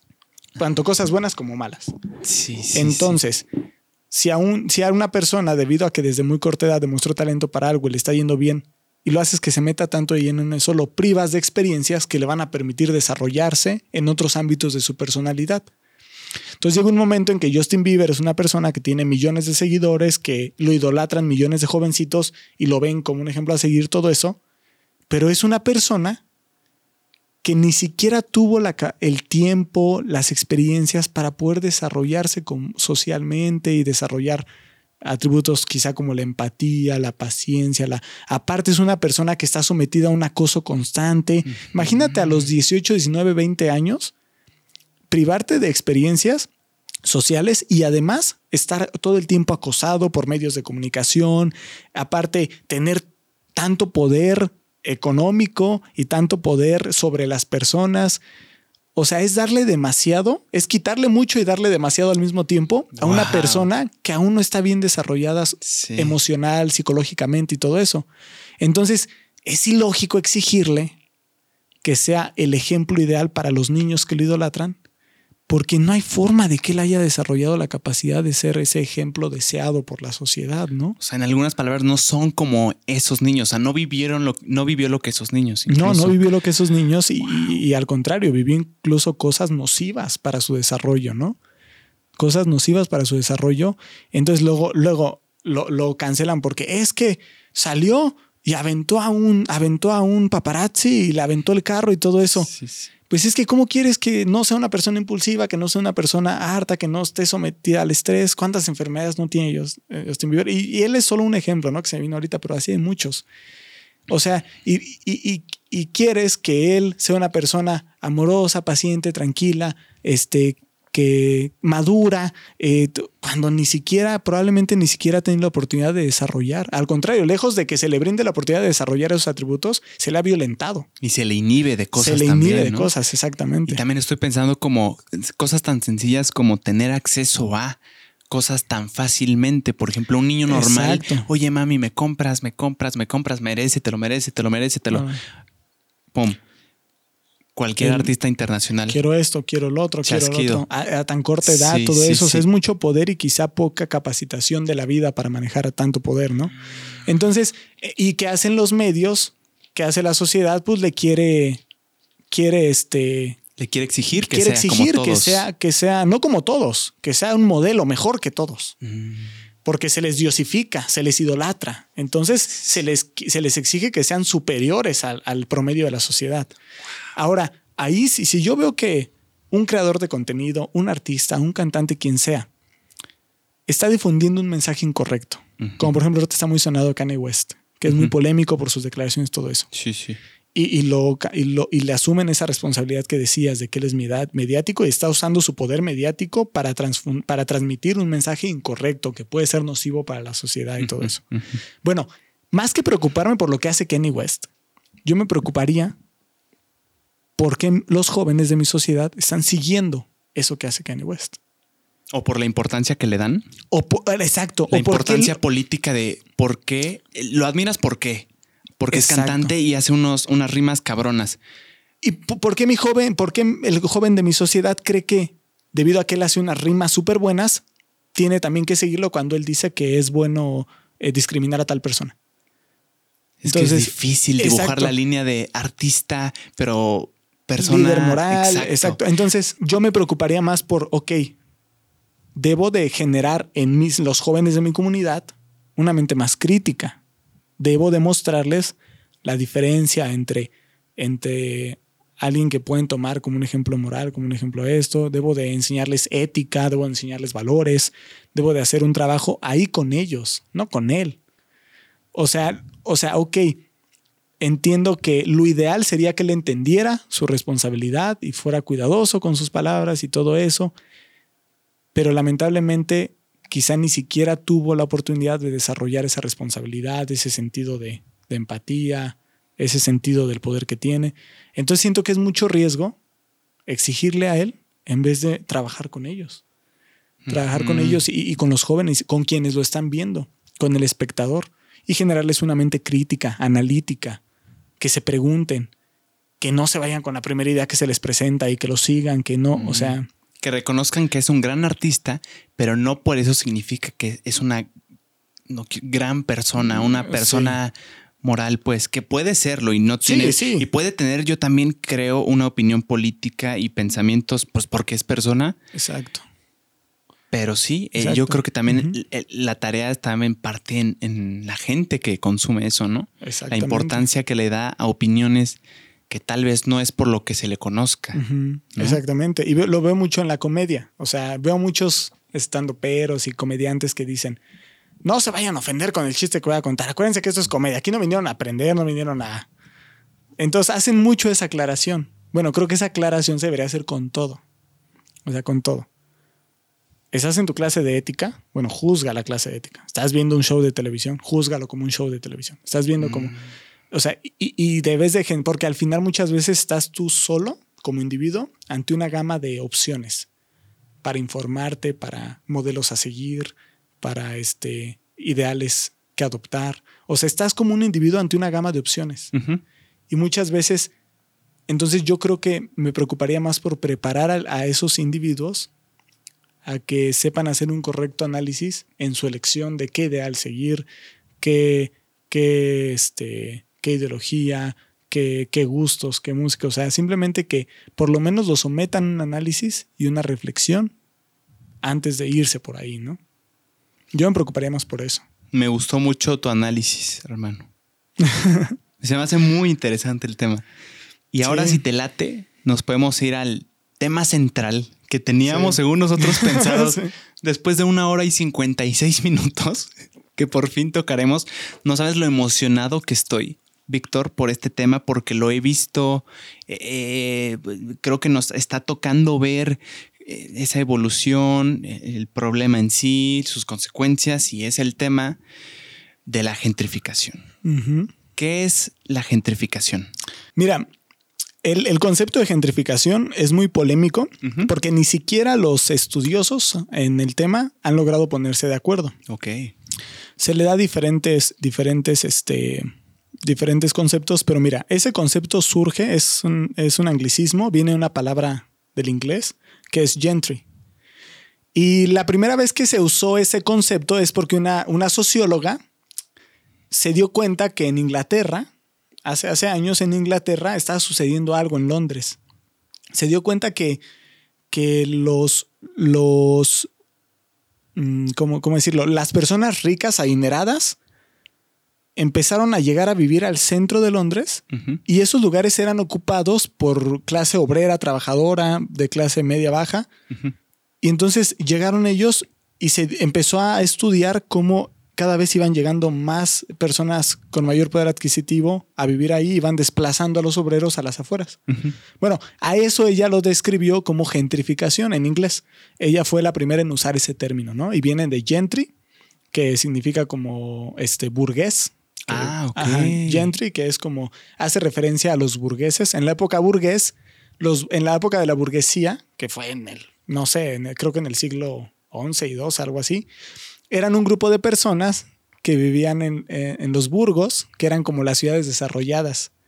Y esas personas eran las que mayor poder adquisitivo tenían. Okay. Entonces, entonces ella, ella como que hizo relación a eso y por eso le puso gentrificación. Gentrification. Gentry de burgués y fication como de que. Simplemente con el sufijo para darle. Como un proceso. Ajá, sí, sí, sí. Entonces, este. Eh, entonces, en español, en español hoy en día ni siquiera todos los estudiosos del tema aceptan que en español le digamos gentrificación. Porque al final es una palabra anglosajona, o sea, es como simplemente la traducción literal de lo que dijo ella. Eh, hay muchos que creen que aquí en México, en, el, en los países de habla hispana, se debería de, llamar este aburguesamiento. que es al final lo mismo, aburguesamiento, ¿no? Pero bueno, y, bueno, el, entonces el término gentrificación, aburguesamiento y eso se ha utilizado para describir fenómenos similares y un poquito diferentes en diferentes sociedades. Pero en grandes rasgos, sea en donde se use, se encuentran tres características. En cualquier lugar donde se use el término gentrificación, en general se, logran encontrar tres características que suceden. Número uno, en todos esos lugares eh, siempre hay un encarecimiento del lugar. O sea, el lugar se vuelve un lugar más caro. En general, servicios, este, vivienda, eh, y por lo regular hay una transformación arquitectónica del lugar, o sea, se hacen más construcciones, más inversión, o sea, se vuelve un lugar más caro y más este, cotizado. ¿Por qué se vuelve más caro? Eh, ahorita te, voy a comentar sobre eso. Súper. Eh, la otra característica que, que, suele haber en los lugares donde se usa el término gentrificación que está sucediendo aquí es un desplazamiento de los pobladores nativos de ese lugar. Y, su, y la llegada de pobladores con mayor poder adquisitivo. Entonces tenemos que en, los lugares suele haber eso, esa transformación del entorno, ese, esa, esa, ese, esa migración de, quienes tienen menos y la llegada de quienes tienen más y esa transformación arquitectónica, ¿no? Eso es lo que suele haber en todos los casos. Ahora, ¿por qué se da? Realmente, dependiendo de en qué lugar estés estudiando el fenómeno de gentrificación, puede darse por diferentes razones. Un ejemplo puede ser por el turismo. De repente un lugar empieza a ser muy atractivo turísticamente, entonces empiezan a venir a visitar muchas personas de otros países con mayor poder adquisitivo, que, con monedas que valen más y todo eso. Y entonces la gente de ahí pues empieza a, subir sus precios, todo eso para beneficiarse de, del, poder adquisitivo de los que llegan. O también este, las, empresas inmobiliarias o, la inversión extranjera o nacional, pero de corporativos grandes, empieza a ver que a ah, la gente le está interesando ese lugar, voy a ir a comprar tierras, voy a ir a comprar, voy a ir a construir hoteles, voy a... Entonces, para lucrar con eso. Para lucrar con eso. Sí, al final todo es, un proceso básicamente pensado en lucrar. Sí, claro. Eh, otra razón puede ser, otra razón que ha sucedido en otros lugares, es, por ejemplo, la búsqueda de las personas marginadas de servicios, que empiezan a hacer que todos se aglomeren o vayan a un lugar donde ven más servicios. Por ejemplo, si yo, eh, si yo veo que en esta área de la ciudad, por ejemplo, la capital, el DF, el distrito, bueno, la Ciudad de México, todas las personas de los alrededores empiezan a ver que en la Ciudad de México hay mejor sistema de tal cosa, mejor sistema de luz, de agua potable, de transporte público, lo que sea. Dice, ah, pues yo quiero eso, yo quiero esa comodidad. Entonces me mudo para allá. Oye, pero es que ahí cuesta más caro vivir, pero tengo la posibilidad de pagarlo. Y quien está ahí dentro y ya no tiene la posibilidad de pagarlo, pues se tiene que alejar. Entonces esa es otra razón. La búsqueda de, mejores recursos, de un mejor ambiente, un mejor entorno, empieza a hacer que personas les llame la atención ir allá en búsqueda de esos recursos. Y si tienen para pagar ese estilo de vida que para ellos es mejor, pues llegan ahí. Entonces empiezan a aglomerar. ¿Pero que no en principio no era tan caro el lugar? Eh, ¿No era requisito? No siempre. Por eso te digo que ah, se, comporta la gentrificación diferente en distintos lugares. O sea, entonces este, este, es, un lugar que en este caso que me hablas, el tercero, que me mencionas, es un lugar que tiene ciertos recursos que a otra gente le interesa tener. Ya es un poco caro el lugar. Llegan personas que quieren esos servicios, que pueden pagarlo. Sí. Y más que sea caro, es un lugar que por otras razones tiene los servicios. En su mayoría, este fenómeno muchas veces se da más bueno, cuando se den lugares que no son ciudades grandes y eso, es más como por la situación del turismo, cosas así. Pero cuando se da en ciudades ya formadas y todo, es simplemente por la cercanía al centro del poder. Es muy normal que en la ciudad, la capital, donde están los poderes del Estado y todo eso, haya mayor eficiencia de servicios, de todo eso. Y entonces la gente no tiene nada que ver con que sea caro o barato. Es porque ahí está el centro de todo. Entonces hay mejores servicios. Entonces la gente dice, ah, pues vámonos para allá. Mm. ¿Entiendes? Dos, son dos razones por las cuales se puede dar la gentrificación, dos dimensiones diferentes. Muy bien. Una sí implica el encarecimiento, otra también resulta en encarecimiento, pero no, pero no por la misma razón. Muy bien.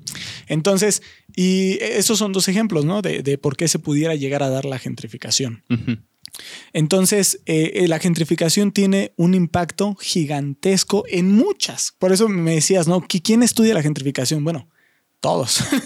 Eh, o sea, puedes, hay arquitectos, urbanistas, hay sociólogos, psicólogos sociales, hay este, geógrafos, hay economistas, hay financieros, todos estudiando la, gentrificación porque afecta, porque al final una sociedad está conformada por todos esos aspectos. Y la gentrificación impacta todo. Impacta todo. El cambio, un cambio en el paisaje, en el entorno, en las personas, en la psicología de las personas. En los precios. En los precios, en todo. Entonces es un tema que se ha abordado y que ha sido estudiado por abogados incluso, porque se modifica la legislación de los lugares, se, violentan los derechos legales de las personas. Entonces es un tema que ha sido estudiado por muchas personas de diferente ciencia porque afecta a todo. O sea, viene a cambiar completamente el entorno. Vamos a centrarnos, si te late, primero en la gentrificación por turismo. ¿Cómo sucede esa gentrificación? Bueno, este e, es un poquito como el proceso que te decía. Estás en un lugar que por alguna razón empieza a ponerse de moda. Eso está pasando, por ejemplo, mucho ahorita en Oaxaca. ¿Puerto Escondido? Eh, Puerto Escondido no tanto, y es un lugar tradicionalmente turístico, mm, pero hay muchas otras playas que eran vírgenes, pequeñas, todo eso, ah.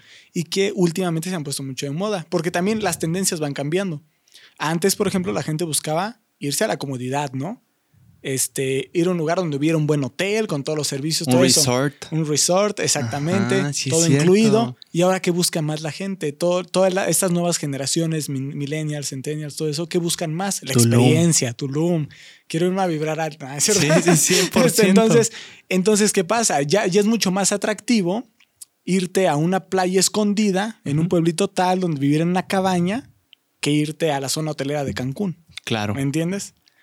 Entonces, entonces, muchas zonas de Oaxaca se están volviendo muy famosas, sobre todo para el turismo extranjero que busca mucho eso. Se están volviendo muy famosas y entonces empieza a haber mucha visita.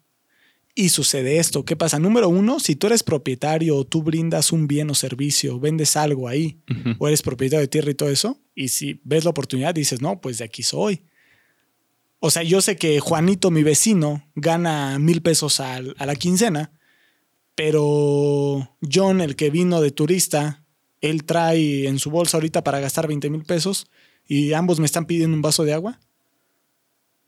Pues se lo voy, lo voy a. O sea, si Juanito solo me puede pagar hasta 10 pesos por este vaso de agua, pero John sin problemas me puede pagar 30, 40 por él, pues lo va a poner en 30, 40. ¿Quién me dé más? ¿Quién me dé más? Claro. Y entonces eso empieza a hacer que todo se encarezca. Ahora, ¿qué pasa? El gobierno, el Estado empieza a ver que hay interés en el extranjero, todo eso en tal lugar eso deja ingreso y derrama económica para el gobierno. Claro. Entonces dice, pues le voy a invertir ese lugar. Entonces empieza a meterle, empieza a dar más recursos, a ponerlo ya más adecuado, todo eso. O, o también las corporaciones, ¿no? Tú eres una cadena hotelera y ves que ese lugar están, está, este, está teniendo auge, pues vete a poner ahí un hotel, un, ahorita que le llaman glamping, glamping, que es acampar de manera muy rústica, pero cara. Ok.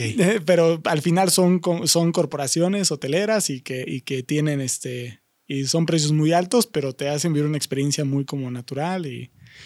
¿Cómo eh, afecta eso a las personas que ya vivían en estos lugares que antes tenían playas vírgenes, que era de locales? A las personas, porque afecta a todo, pero a las personas, ¿cómo las afecta? Imagínate, tú vives aquí, ¿no? En esta ciudad y ganas, no sé, 10 mil al mes porque pagas, no sé, 3.500 de renta al mes, entonces lo que ganas te queda perfecto para vivir, te gastas tanto en comida, todo eso, pero de repente, pero de repente tu renta te la suben a 5 mil, 6 mil pesos y es la mitad de tu sueldo. Y de repente la despensa, todo eso te gastabas 1.500 en tu despensa para el mes, ahora te gastas 3 mil. No, pues mis 10 mil pesos ya no me alcanzan. Ya no me alcanzan, ¿qué hago? Y siguen subiendo y siguen subiendo y siguen subiendo. ¿Y qué dices? No, pues me tengo que mover de aquí. ¿Dónde están las rentas más baratas? No, pues la renta más barata, todo en la zona está igual. La renta más barata está en el pueblito que está a media hora de aquí. Pues bueno, vámonos para allá. Y llegas allá y, y ahí se cambia tu vida. O sea, cuando modificas tu entorno, cambias tu vida. Cambias tu vida. Allá probablemente en ese pueblito ya no hay los recursos que tenías acá, ya no hay la infraestructura, ya no hay el transporte, te tienes que trasladar mucho porque tu trabajo sigue estando acá. O el simple hecho de que te tuviste que ir. Dejas familia, dejas amigos, dejas tu entorno social, todo eso. Entonces eso te afecta emocionalmente, te afecta psicológicamente, hace resaltar la distinción de clases, hace resaltar la mm. discriminación, hace resaltar las deficiencias del Estado para brindarte para brindarte los recursos, porque te estás dando cuenta que tu Estado no tiene la capacidad de brindarte los recursos indispensables, mm. el gobierno, y solo los brinda donde ve ganancias. Donde hay dinero. Cuando su responsabilidad es proporcionarlos para todos, porque todos pagan impuestos, todos. ¿Cómo se da la discriminación en este proceso de gentrificación turística, hermano? Muy fácil. ¿Cómo se da? Porque empiezas a privar de bienes o de la posibilidad de adquirir bienes y servicios a las personas simplemente porque no la tienen, no tienen la capacidad de adquirirla. Y muchas veces son bienes necesarios, porque hasta la recreación es necesaria. Claro. Hasta el tener presupuesto para poder para poder hacer algo recreativo es necesario para tu salud mental y emocional. Entonces, entonces empiezas a privar a las personas simplemente porque no tienen el dinero para adquirirlo y eso es discriminación económica, ¿no? Discriminación por clases económicas. O incluso de personas directamente a ah. personas. Hay un caso ah, muy sonado en Ciudad de México que tengo aquí el nombre que, que al parecer fue muy, muy sonado en exactamente algo que se llamaba... A ver, aquí está. Mítica en Ciudad de México, una construcción me parece inmobiliaria en Mítica, en una colonia en, un, en el sur de la Ciudad de México. Se llama el lugar, en un lugar de la Ciudad de México que se llama Joco. O ah, X-O-C-O. Sí. Llega Miquita y me voló la cabeza porque el proceso fue, número uno, todo lo que me dices, desplazamiento de las personas que ya no pueden pagar los precios porque ya hay personas extranjeras o de, alto poder adquisitivo que ya están pagando más, entonces antes su renta estaba más barata, ahora ya no la pueden pagar, se tienen que ir, número uno, ese desplazamiento. Y decía que había personas que hicieron más, sacaron de donde más podían para no tenerse que trasladar. Y bueno, ya la estoy pagando con fuerza, pero la estoy pagando. Incluso esas personas que tienen em, ciertas costumbres, que vivían su vida normal antes de que todo esto sucediera, con personas, no digo que todas, de alto poder adquisitivo, hubo casos en los que en el, en el lugar Desconozco exactamente si Joco es un, no sé cómo decirle, si es una delegación en la Ciudad de México. Me no, es una zona. En la zona de Joco tenían, tienen tradiciones especiales ciertos días, celebrar a un santo y creo que de, eh, ¿cómo se llaman? Eh, pirotecnia y padrísimo. El castillo, se ve padrísimo. Dice que hubo muchos locales que también empezaron a verse amenazados en sus costumbres por comentarios, em, ¿cómo les podemos llamar? Discriminatorios o malos comentarios de ciertas personas. Ojo, no, no, no puedo decir que de todas. Y también ahí estaban sufriendo un tipo de discriminación. Pero lo loco es, lo que me vuela a la cabeza es en el lugar donde siempre han estado y ahora se les discrimina. Sí pero por lo mismo que siempre han estado haciendo. Es... Sí, exactamente. Qué bueno que sacaste eso. No, no, no, lo, no se me había ocurrido, pero exactamente es otro ejemplo de la discriminación que se da por la gentrificación. O sea, las personas que llegaron nuevas discriminan tu cultura y quieren imponer la suya. Exacto. Y, entonces eh, te ves violentado en, en tu cultura, tus tradiciones, tu estilo de vida por personas que han llegado y que ahora quieren imponer esa nueva, ¿no? Y, ejemplo como ese, por ejemplo, San Miguel de Allende. San Miguel de Allende ya hay más personas que hablan inglés que español. O sea, hay, hay, colonias completas, desarrollos eh, de vivienda completos ocupados por personas eh, americanas. Pagar en dólares. Pagar en... Exacto, que te cobren en cualquier lado en dólares es como... Entonces, entonces, exacto, eh, violenta, discrimina la gentrificación. Este, ahora, hay una falsa creencia de que también algunos que defienden este proceso dicen, no, pero pues es que este trae derrama económica, trae crecimiento, trae... O sea, sí, ese lugar a lo mejor va a tener una mejor vista, va a tener más seguridad, va a tener mejores... Pero ¿quiénes van a gozar de esos recursos? No tu población. Ni siquiera gran parte de tu población, porque bueno, si alguien se muda y llega a vivir aquí, ya es parte de tu población, ya también es tu responsabilidad pero haces un cambio gigantesco en el ambiente y mejora muchísimo en esa colonia, en ese entorno, en esa comunidad, lo que sea, pero solo la disfrutan unos cuantos. porque el resto de tu población fue segregada y, y, sigue sin tener esa seguridad, esa, esos servicios básicos, sigue sin tener todo eso que le deberías de brindar, ¿no? Y además obligada a, obligada. desplazarse. Exactamente. que está bien duro. Exactamente, eso está horrible. Y, y, luego, ahora dijeras, no, pues, pero las personas que eran dueñas o propietarias de ahí tuvieron la capacidad, este, crecieron económicamente. Mentira. Muchos de las, de las inversiones... Mm que llegan, por ejemplo, tú eres dueño de tu casa en esa colonia sí. que está sufriendo la gentrificación. Y tú dirías, este, y tú dirías, ay, bueno, yo voy a transformar mi edificio en un, en un hotel, acá tipo suite, como los que les gustan, boutique, y voy a aprovechar y entonces voy a enriquecerme, ¿no? Y yo mismo, como nativo de aquí, voy a ser el que va a ser beneficiado de esa rama económica, pero falso. ¿Por qué? Porque probablemente tú como dueño de esa casa no tienes el poder adquisitivo para hacer esa remodelación en tu edificio y convertirlo en eso, ¿no? Porque ya está más caro también el, el ¿cómo se llama esto? No, algo que te cobran anual por tener tu ah, casa. Bueno, el, el, impuesto del terreno. ¿Cómo se llama, güey? Que esto este también decían que era una locura que se empezó a disparar. Sí, se, dispara. El, Ay, güey, ¿cómo se llama? El. La gente que nos está viendo sabe cómo se llama. El impuesto que pagas por el por la tierra donde vives, ¿no? Que se paga anualmente. Eso. Puta madre, es que tengo la necesidad de saber cómo se llama. El predio, no es predial, el predial. Predial, el predial. El, predial. Sale carísimo también. Sí, lo suben. También cambia el uso de suelo. Porque aquí en México y en muchos países está la ley de uso de suelo. Cuando tú adquieres un terreno, tiene solo permiso para usarse de cierta forma, como habitación, como comercio, casa, comercio, habitación, O mixto. O mixto, etcétera. Entonces, eh, lo modifican y todos los servicios son más caros para un suelo de uso comercial o, mixto que para suelo habitacional, ¿no? Ah. Entonces, por ejemplo, el agua te cuesta más cara, la luz te cuesta más cara. Entonces, si modifican tu uso de suelo, todo eso se eleva, ¿no? Entonces, todo eso te afecta. ¿Y, qué haces? ¿Qué pasa? Llega tal corporación inmobiliaria y te dice, oye, ¿sabes qué? Tu terreno vale 800 mil pesos. Te doy un millón y medio por él. Órale, ten él lo modifica, lo transforma y ahora le da un valor de 5 millones de pesos. Entonces al final los que se acaban beneficiando de eso ni siquiera son las personas nativas que sí tenían propiedades ahí, todo eso, o que tenían negocios o algo, acaban siendo comidas por las grandes corporaciones. Y lo tuvo que vender ese local porque dices, ah, entonces, ¿por qué no lo construyó él? Pues, güey, porque todo le subió y no tiene el dinero suficiente para... convertirlo en algo que le reditúe y ahora sí decir, ah, está creciendo todo y también están creciendo los locales. Exactamente. Exactamente. Habrá algunos que sí y qué bueno, pero... La mayoría es que no. La mayoría no.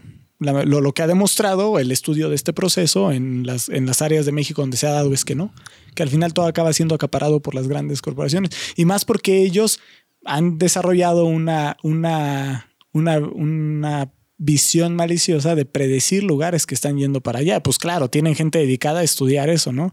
Entonces, si ven que tal lugar se le ve futuro, luego, luego, vámonos a comprar ahí, antes de que empiece a comprar a la gente sus terrenos, empieza a... Vamos a construir acá antes de que, antes de que llegue el boom, ¿no? Y también, ojo, Víctor, estamos hablando ahorita como extranjeros que vienen mayor moneda, pero también leí en un artículo muy interesante que decía que hay propios, eh, no locales, sino personas, este, si estamos hablando del tema de México, hay mexicanos propios con mayor valor adquisitivo que vive, vivían en otro lugar. Empieza a ser el lugar en tendencia de moda, está creciendo. Y ellos sí tienen el valor adquisitivo que los locales, no. Entonces también esas personas por irse con la idea, decir el artículo de ese lugar de moda en tendencia, lo cool, aquí se está moviendo todo, nuevos restaurantes. Yo también perpetúo esa, esa, pues esa acción de poder pagar más antes que algo valía menos. Exactamente, y qué bueno que haces esa aclaración. Exacto, la gentrificación no solo se da de extranjeros viniendo al lugar, también de mm. mismos eh, de mismos pobladores eh, nativos del país llegando a esa ciudad, a esa comunidad. O sea, se da interno como externo, ¿no? No solo extranjeros. Y también la discriminación no solo se da de allá para acá. Apenas hubo muy sonado que en la Condesa, no recuerdo si fue la Condesa o la Roma, aparecieron carteles pegados en los postes diciendo eh, gringo, lárgate a tu casa, no te queremos aquí, no, quiero, no queremos que vengas a hacer aquí home office, no sé, y, mensajes agresivos y discriminatorios para los turistas o las personas que están mudando aquí a esas áreas, ¿no? Y la persona pues reacciona así porque se siente violentada, pero también está ejerciendo discriminación, incluso llevándolo un grado más hacia el otro lado, ¿no? Entonces, por donde lo veas, termina siendo, terminas corrompiendo la sociedad y provocando procesos destructivos, nocivos. O sea, tanto que ellos que llegan acaben desplazando, discriminando a tu gente o como tu gente, discriminando, desplazando o, o agraviando a esos que llegan, ¿no? Sí, ahora, ¿cuál es la solución a la gentrificación, hermano Víctor? Es que ya no vengan, estoy pensando al aire, que ya no vengan extranjeros, poner ciertas restricciones en los precios de, la, de las rentas. No sé, porque yo también me quiero poner del lado de verlo desde diferentes perspectivas y también eh, el extranjero en sí o, una persona que quiera vivir ahí porque puede pagarlo, no sé qué tanta culpa tenga. No sé quién, no es que quiera poner culpas, pero de quién es la, de quién es la, culpa? del gobierno, de hay una, hay una falla en el sistema. Sí, principalmente del Estado, del, gobierno. Es difícil hablar de una solución, sé que me preguntarías eso, pero es difícil hablar de una solución, lamentablemente, porque el, quienes más pueden hacer al respecto y quienes más deben de hacer al respecto porque cae en su responsabilidad es el Estado, mm. el gobierno. Y esto porque la, para que la gentrificación sea un proceso que resulte, porque creo que es un proceso natural y que es muy difícil de tener y, que quizá no se deba detener al 100%. Bueno, no le voy a llamar gentrificación, porque el concepto de gentrificación se, desde que se usó se usa como para definir la parte mala, o sea, eso malo. Estos procesos de cambios urbanos mm. eh, no se deben, tampoco es adecuado frenarlos completamente, sino controlarlos. Deben de darse en un ambiente controlado. Y mm. lo primero, lo primero que haría un cambio muy grande a que no afectaran tanto esos procesos de gentrificación es que el Estado proveyera de los recursos básicos a la mayoría de su población. ¿Por qué? Un ejemplo, te voy a poner el ejemplo de este proceso se ha dado en, Estados Unidos. También se ha dado este proceso y también mm. sucedió mucho. Pero ¿qué pasa en esa? ¿Por qué ella no impacta o no impacta tan negativamente a la, a la gente o algo así? ¿Por qué? Porque aunque vivas en el centro de la ciudad o en el pueblito que está a media hora, vas a tener todos los servicios. Tienes seguridad, tienes agua, tienes luz sin problemas, tienes buen transporte eficiente, tienes la capacidad económica para comprarte carro, pagar tu gasolina, para el eh, la mayoría de la población tiene su propio carro, todo eso. Entonces, si el Estado se asegura de que estés donde estés, tú tengas lo básico, seguridad, este, eh, por lo menos lo necesario para vivir de manera digna, de manera adecuada, que tengas todos los servicios eh, como luz, agua, eficientemente, educación, todo eso, bueno, no, no, no te afecta grandemente el moverte, el desplazarte, el irte a otro lado. O sea, al final sí puedes terminar siendo desplazado, pero la afectación no es la misma. Que el hecho que no represente una amenaza a lo básico. Exactamente. O sea, que la única ventaja sean otras cosas, pero no las cosas básicas que necesitas para vivir. Exactamente. Ok. Eso ayudaría demasiado. Y eso ha hecho, porque en Estados Unidos también, y quizá ya se ha dado más exagerado, porque si aquí los precios son exorbitantes en la Condesa que en dos colonias al lado, que no. O sea, la diferencia es muy grande, en Estados Unidos más. O sea, los precios de zonas como el centro de Nueva York, de ciudades así, de Manhattan, todo eso. Una locura. O sea, pero increíble, o sea, algo impagable. Exactamente, algo hasta que suena ridículo, ¿no? Es como, no manches. Entonces, entonces, este, a pesar de que haya se dado así tan grande ese proceso, no ha afectado tanto a la población.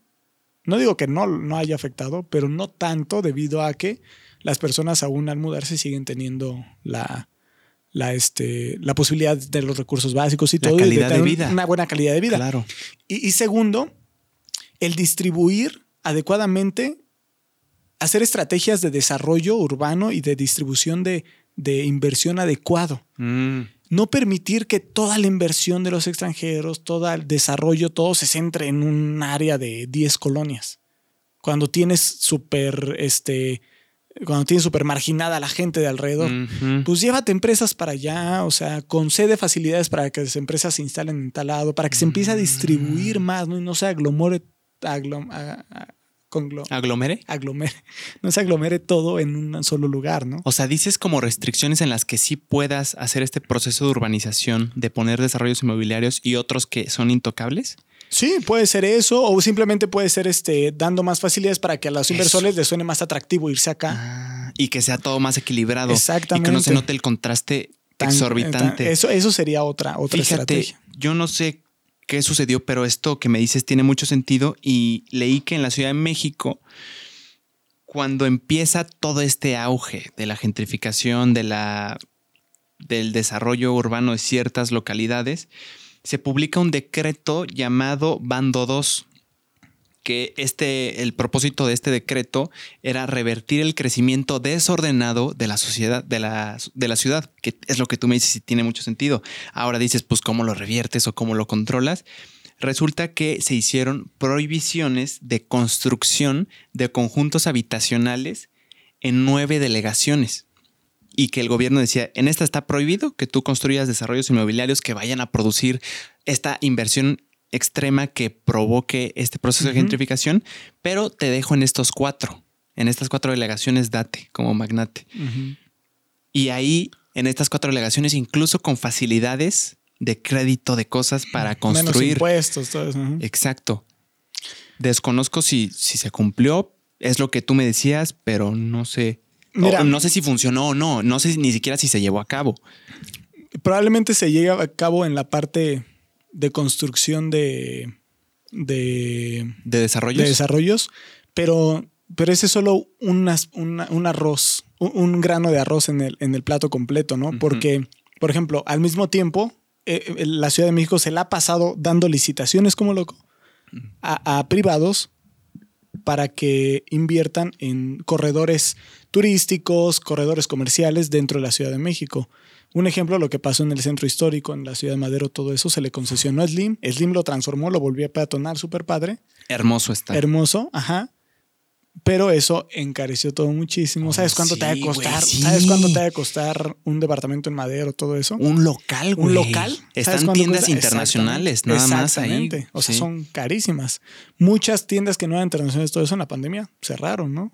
Porque, Claro. Y ahorita ibas y había locales vacíos y las únicas que quedaban eran esas tiendas internacionales, que pueden que soportar esa crisis. Exactamente. Entonces, eh, lo hizo en la colonia Juárez, en el corredor Chapultepec. Hay un Mm, buen de zonas ujú. donde sigue permitiendo, o sea, les dice, con, manténme padre esta zona, te la concesiono, se la da a privados y los privados se, se atascan, ¿no? Y empiezan a poner comercios y, des- y no desarrollos habitacionales, pero sí comercios y todo. Y al final termina siendo lo mismo Mm, Porque porque encarecen. no, no encarecen, sino que solamente, ok, no me dejas construir casas acá.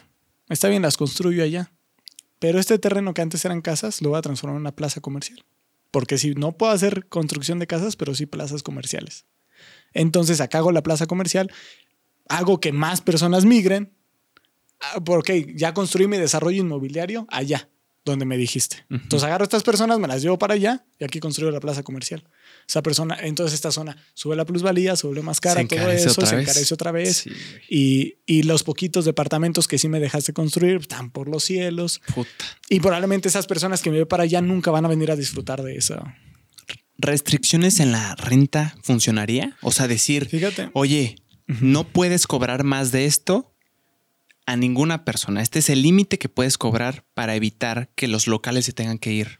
Sí. ¿No Fíjate, te suena lógico? No sé. Suena ¿Qué, qué- lógico. qué impactaría? Suena lógico, pero es que el control de precios es un tema muy polémico y que ha Mm. traído, ha traído consecuencias muy graves en la economía de ciertos países. Ese control de precios es muy común en países eh, socialismo, no son completamente socialistas, pero socialistas como Cuba, Sí, como sí, Venezuela, que para evitar inflaciones, para evitar, para distribuir mejor las riquezas, hacen este hacen control de precios, pero eso devalúa muchísimo. ¿Por qué? Porque eh, los, se pierde el interés de la, de la- inversión extranjera.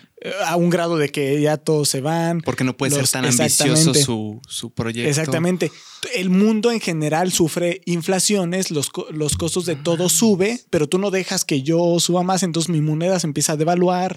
Entonces, eso son... Claro, güey. O sea, Siempre, suena lógico, pero, no, influye un chingo de cosas. Exacto. Y, y, ahí yo no soy experto, ¿no? Quizá hay alguien en economía podría hablarnos mejor de los riesgos del control de precios. Entonces, este, por eso es una, yo creo que es una, una posible solución muy polémica el ejercer control de precios y todo eso. Eh, yo le voy más a, número uno, como Estado, eh, distribuir mejor tu riqueza. Ah, porque ojo, tú como Estado tú cobras los impuestos y tu labor es con esos impuestos distribuirlos adecuadamente, o sea, distribuir bien las riquezas. ¿Cómo? Distribuir adecuadamente las oportunidades de empleo, distribuir adecuadamente los servicios, distribuir adecuadamente todo lo que como, como gobierno te toca tu responsabilidad es distribuirla adecuadamente entre tu población. Entonces, si haces eso, tu población se ve menos afectada por estos fenómenos. Número dos, este, aparte de distribuirlo correctamente todo eso, no dar facilidades o, producir entornos más atractivos en áreas más diversas. Mm para las inmobiliarias, todo eso, no solamente decirles, aquí no puedes porque no quiero. No, pues mira, te voy a hacer mm. atractivo para que también construyas acá, para hacer crecer más zonas, todo eso. Pero al final, ojo, eso es algo muy importante. Ninguna de las otras soluciones puede funcionar si no hay una correcta distribución de las riquezas en tu clase media, si no fortaleces tu clase media, media baja. ¿Qué, ¿Cuál es la base de una economía de un país? La base de la economía de un país es la clase económica que más hay. Si en tu ah. país hay más clase alta, pues ellos son la base de tu economía, porque todo, todo tu mercado se va a regular en torno a las posibilidades de la clase alta porque son los que más hay. De la mayoría. De la mayoría. Si la mayoría es tu clase media, en base a ellos. Si la mayoría es tu clase baja, en base a ellos. Entonces, ¿qué pasa? Que si tú, ok, evitas que toda la inversión y todo se aglomere en una zona, pero y, permites que, vaya más. Entonces ya tienes más zonas eh, que se embellecieron, que es, pero al final pues suben de precio, ¿no? Todo eso, sea, donde sea. Pero no fortaleces tu clase baja y tu clase media, que es lo que más hay en México. Eh, lo único que haces es a esas personas quitarles más lugares donde vivir. Y se van a ir cada vez marginando más, marginando más, yéndose más afuera, yéndose afuera, porque así les pongas una plaza padre a la vuelta de tu esquina y todo eso, si no tienen la capacidad de, consumir, de, comprar, de todo eso, no va. Y al similar van a seguir siendo reemplazados por personas que sí puedan hacerlo. Las dejas más vulnerables. Exactamente. ¿Cómo fortaleces estas clases sociales más, clases medias, clases bajas, para que la distribución de riquezas esté bien? Híjole. ¿Qué, ¿Qué actos significarían? ¿Qué tipo de actos puedes hacer para fortalecerlas? Eso no se me viene a la cabeza algo. Eso es algo muy difícil, mm. muy complejo, pero, pero número uno, dándole la oportunidad de prosperidad a esas personas. ¿Qué produce prosperidad? Que tengan un trabajo bien pagado, o sea, que no solo sea un trabajo que sea bien pagado, eh, también que tengan acceso a la educación, que tengan un acceso a la educación adecuada, a la capacitación. Educación no solamente la posibilidad de tener una carrera profesional, sino la, capacidad de desarrollar habilidades que ellos puedan lucrar con ellas y generar lo suficientemente ingreso. Puede ser una carrera, puede ser lo que sea, ¿no? Pero que tengan accesos fáciles a, algo que les ayude a desarrollar habilidades, competencias que puedan ellos monetizar. Altamente demandadas. Exactamente. Tecnología, por ejemplo. Exactamente. Entonces, si tú le das las herramientas a tu clase media, a tu clase baja, de que tengan mayor poder adquisitivo, de que tengan la capacidad de, generar ingresos más adecuados para su estilo de vida, entonces ellos empiezan a, tener este, la capacidad pues, de, consumir todo aquello que les das, esos desarrollos, todo eso, ¿no? Pero, pero eso se dice súper fácil. Sí, se, oye, de puta madre. Pero realizarlo, digo, y eso es solo una posible solución, ¿no? Hay muchas otras formas de poder fortalecer a tu clase media. Por ejemplo, en México, la clase media es curioso porque México es de los países que menos impuestos recauda. México es de los países que menos impuestos recauda. Pero quienes tienen tasas de intereses de impuestos más altos es la clase media, la clase baja, la clase laboral, la clase trabajadora. Ah, el impuesto sobre la renta es una grosería. El gobierno te quita impuestos sobre la renta. Horrible. ¿Sabes a mí cuánto? Yo, yo soy un empleado, tengo una nómina. ¿Sabes cuánto me duele ver la cantidad que me quitan cada quincena? Y yo cada digo lo que yo haría con ese dinero. El 30, ¿no? la verdad no estoy seguro del porcentaje. No estoy seguro del porcentaje exacto, pero sí, va, por ahí. Y, y, aparte de eso, este, tú, tú dices, bueno, se va, pero en mi calle está pavimentada, hay policías, hay policías, hay alumbrado. Y dices, está bien, ¿no? O sea, yo no estoy en contra de que se pague impuestos. Es necesario el impuesto, es la manera en la que el gobierno se financia, pero con el propósito de que se te devuelva en servicios, en calidad de vida, en seguridad. Pero cuando tú lo das y no, te, no ves retribución de nada de eso, exacto, no lo vives, no lo palpas, dices, pues, ¿qué pasó, no? Entonces, el gobierno, aunque es el de los gobiernos que menos impuestos recauda, o hasta eso, hasta hace poco, no sé ahora, pero hasta hace poco era de los, eh, de los países que menos impuestos recaudaba. Lo poco que recauda no lo usa bien, la corrupción, este, muchas cosas que se pierde ese dinero, no se usa de manera adecuada. Y entonces, ¿qué pasa? Pues eh, tú como clase media, clase baja, te quitan mucho de impuesto que para ti es un sacrificio fuerte porque no, no ganas mucho y, lo, y de lo poco que ganas te, muerden un buen. Y luego, aparte de eso, no tienes seguridad, no tienes buen alumbrado, no tienes un eficiente servicio de luz, de agua, de todo eso, de calles adecuadas, no, tiene, no tienes un buen medio, no tienes un transporte público eficiente, pero tampoco tienes la posibilidad de comprarte un carro. Entonces... Te quitan, pero no te dan. Exactamente, exactamente. Entonces, todo eso pues ah, provoca una degradación social gigantesca. Entonces, Víctor, ahí se podría pensar en alguna, em, no sé, yo no soy financiero ni tengo ni idea, pero en una condonación de impuestos o un pago de impuestos menor a, a las clases, a las personas más vulnerables, o sea, que paguen menos, o más bien el chiste sería que lo que paguen se vea y tengan los recursos necesarios. Yo digo que lo que pague se vea. Porque si el, si el Estado te brinda lo que le toca brindarte, te va a generar oportunidades para que al mismo tiempo tú acrecentes tus ingresos, tu calidad de vida, vas a necesitar menos para vivir mejor. En cambio, ahorita, debido a la situación, necesitas cada vez más para vivir bien. Necesitas cada vez más y más y más y más, y al mismo tiempo está quitando. Pero si el Estado te brinda de entrada, de base, sin que tengas que, o sea, si por base te brinda muchas cosas, pues necesitas menos para ya tener un estilo de vida digna. Entonces te rinde más tu dinero, te, este, aparte te da las herramientas para que tú generes más ingreso, todo eso. Eh, quizá, quizá, yo tampoco soy experto en el tema de finanzas, no sé cómo estén actualmente los impuestos que pagan las corporaciones, todo eso, pero, pero sí creo que sería bueno este, que se, la balanza ahí se, o sea, cobrarle un poquito más a las corporaciones, menos a la población. Mm. Que, también, debe tener implicaciones que no estamos considerando. Sí, sí, por supuesto, porque también eso alteraría el interés de la inversión. Eso, generación de empleos también. De Sí, son, son es muchas un cosas. perro desmadre. Sí, ¿eh? por, por, eso son cosas que se tienen que analizar, pero se supone que el gobierno tiene a expertos, tiene a economistas, a psicólogos, a, ingenieros, a urbanistas. urbanistas, todo eso que, o sea, no se ve. O sea, y si no los tiene, el gobierno tiene la capacidad de traerlos como consejeros, todo eso. Y, los tiene, porque en la Cámara de Diputados, por ejemplo, está divididos en comités. Este, el comité, creo, no sé si les llama comités, pero sí son como, como tipo comités de, de, salud, de vivienda. De, mm, Entonces, las leyes que van, que son relacionadas a cada tema, primero se analizan en el comité y todo eso. Y en esos comités tienen consejeros que están en nómina. Por ejemplo, el Comité de Salud tiene a doctores, médicos como consejeros y tienen la nómina de consejero del comité de... Es su chamba. Es su chamba, ajá.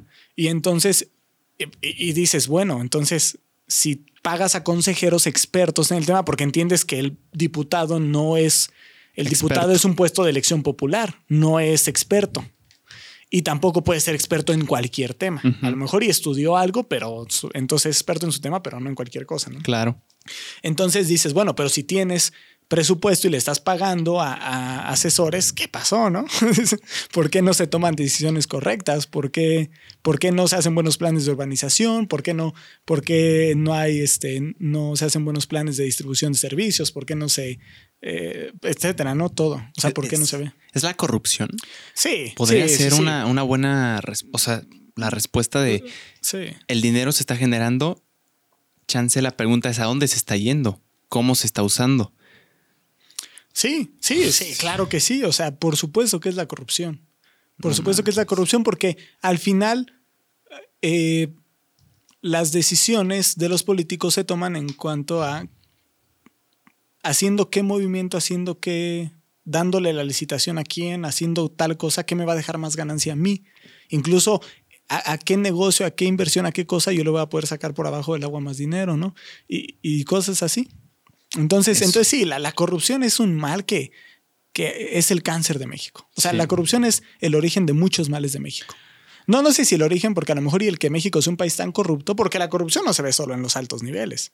La sociedad de México es una sociedad muy corrupta. Por ejemplo, en los sindicatos. he oído historias ahí de sindicatos que supone que son los defensores de, la gente que trabaja, que también ahí se puede corromper. Y, y que los líderes sindicales, por lo regular, eran trabajadores que terminan siendo sindicales. Exacto. Eh, que acceden al poder. Líderes sindicales que acceden al poder se supone que es un trabajador que llegó ahí por elección de los trabajadores. Para que los ayude. Para que los ayude. Es lo mismo con los políticos. Los políticos por eso no es como que para un puesto de elección popular no te piden currículum, no te piden este, eh, carrera ni nada. Son puestos de elección popular porque se supone que lo que buscas es que alguien que es parte del pueblo vaya y te represente para que tome decisiones por ti. Por eso es que un diputado, un senador o lo que sea, que mientras sea un presidente municipal, un regidor, mientras sean puestos de elección popular, por eso no se les exige carreras. Eso, pero ahí llegamos a una clave que llegaron filósofos de hace mucho tiempo que debería de gobernar el que sabe gobernar o el que se elija no me acuerdo quién lo había planteado, pero en esos tiempos como que se veía que el, que gobernaba era el que tenía conocimiento de gobierno, el que sabía, pero pues también tiene implicaciones bien posiblemente peligrosas el que como que sea un designado sin elección popular ahí contra la democracia. Sí, no sé. Pero por ejemplo, yo creo que hay mejores ejercicios de democracia. Por ejemplo, mm. creo que Suecia es un país que tiene democracia representativa. Donde literalmente el pueblo decide, hay representantes, hay, hay gobierno, ¿no? elegidos. Pero, por ejemplo, si tú dices, queremos que haya un semáforo aquí. Sí. Y tú juntas 100 mil personas, o de tu colonia, mil personas alrededor que firman que quieren ese, se hace se decreta por ley que se tiene que hacer y van y te ponen un semáforo. Eso es una democracia representativa donde realmente la población general tiene la capacidad legal y constitucional de decidir siempre y cuando se junte el suficiente número de personas porque se entiende que, ¿Qué es lo que quieren. Es lo que quieren qué es lo que quiere esa, esa parte. no el representante, no lo que crea el representante que, la población quiere. Exacto. Ah, su madre, Para evitar eso está la democracia, el del, no sé cómo se llama, pero del estilo que tenemos en México, que no se hacen esos procesos. Se supone que el único proceso que se hace democrático es la elección del líder, que se supone que él ya sabe qué quieres y él va a velar por tus intereses. Exacto pero vas que no lo hacen, o sea, acaban decidiendo por todo menos por los intereses de la población. No sabía eso de Suecia, Víctor. Sí. Tiene mucho sentido. Sí, creo que es Suecia o Suiza. O algún lugar. Es, es, uno, es uno que es Creo que es Suiza. Ajá, es Suiza. Es Suiza, sí. Bueno, hay más países. Hay más países con, ese tipo de democracia. Se oye muy bien. Digo, habría que estudiar qué implicaciones tiene, si pues, hay actos antidemocráticos. no es un país con muy buena calidad de vida. lo voy a investigar fuera de broma. me entonces parece ser que sí funciona, ¿no? Eh, pero, te digo, la, corrupción viene desde. Está, está interna en el seno de la sociedad mexicana y lo ves en los sindicatos, lo ves más abajo. O sea, cuando te para un policía de tránsito sea, ¿cuántas realmente, cuántas personas no están dispuestas a sobornar al policía? ¿Cuántas? Está puesto que la mayoría, la mayoría de las personas. Entonces, e, el problema de la corrupción, todas esas personas que ahorita están en líderes de... Bueno, es un problema en la política mexicana que hay demasiados políticos que llevan muchos años. Entonces no se ha podido depurar, no se ha podido erradicar esa, porque hay políticos que, los mismos políticos que ahorita gobiernan son los que estaban hace 70 años los mismos. El gabinete del presidente tiene políticos que estaban en los gabinetes de presidencias del PRI hace años. Mm. Los mismos. Entonces, eh, entonces eh, eh, la política de México necesita una, una depuración importante. Pero ¿qué pasa? Que sí ya empieza a haber nuevos jóvenes políticos, ya se está empezando esa depuración que yo siento que va muy lenta, pero el problema es que este monstruo del sistema corrupto es tan grande que se aplica la de Batman, ¿no?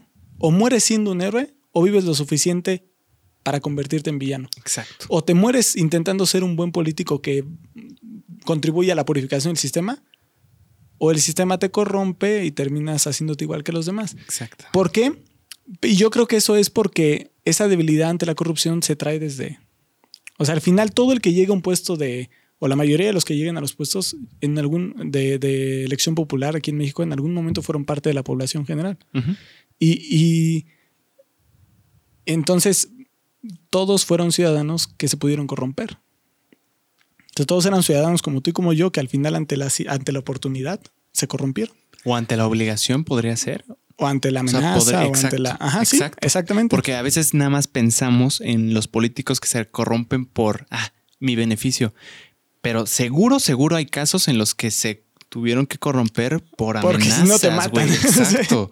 sí, no, horrible. Y, ahí es cuando dices, güey, yo no puedo ni siquiera estar, no sé, culpando a alguien porque no sé qué carajos. ¿Qué vivió? Exacto. Pero solo para explicar que, para concluir que no solo está en esferas altas, sino también en esferas bajas.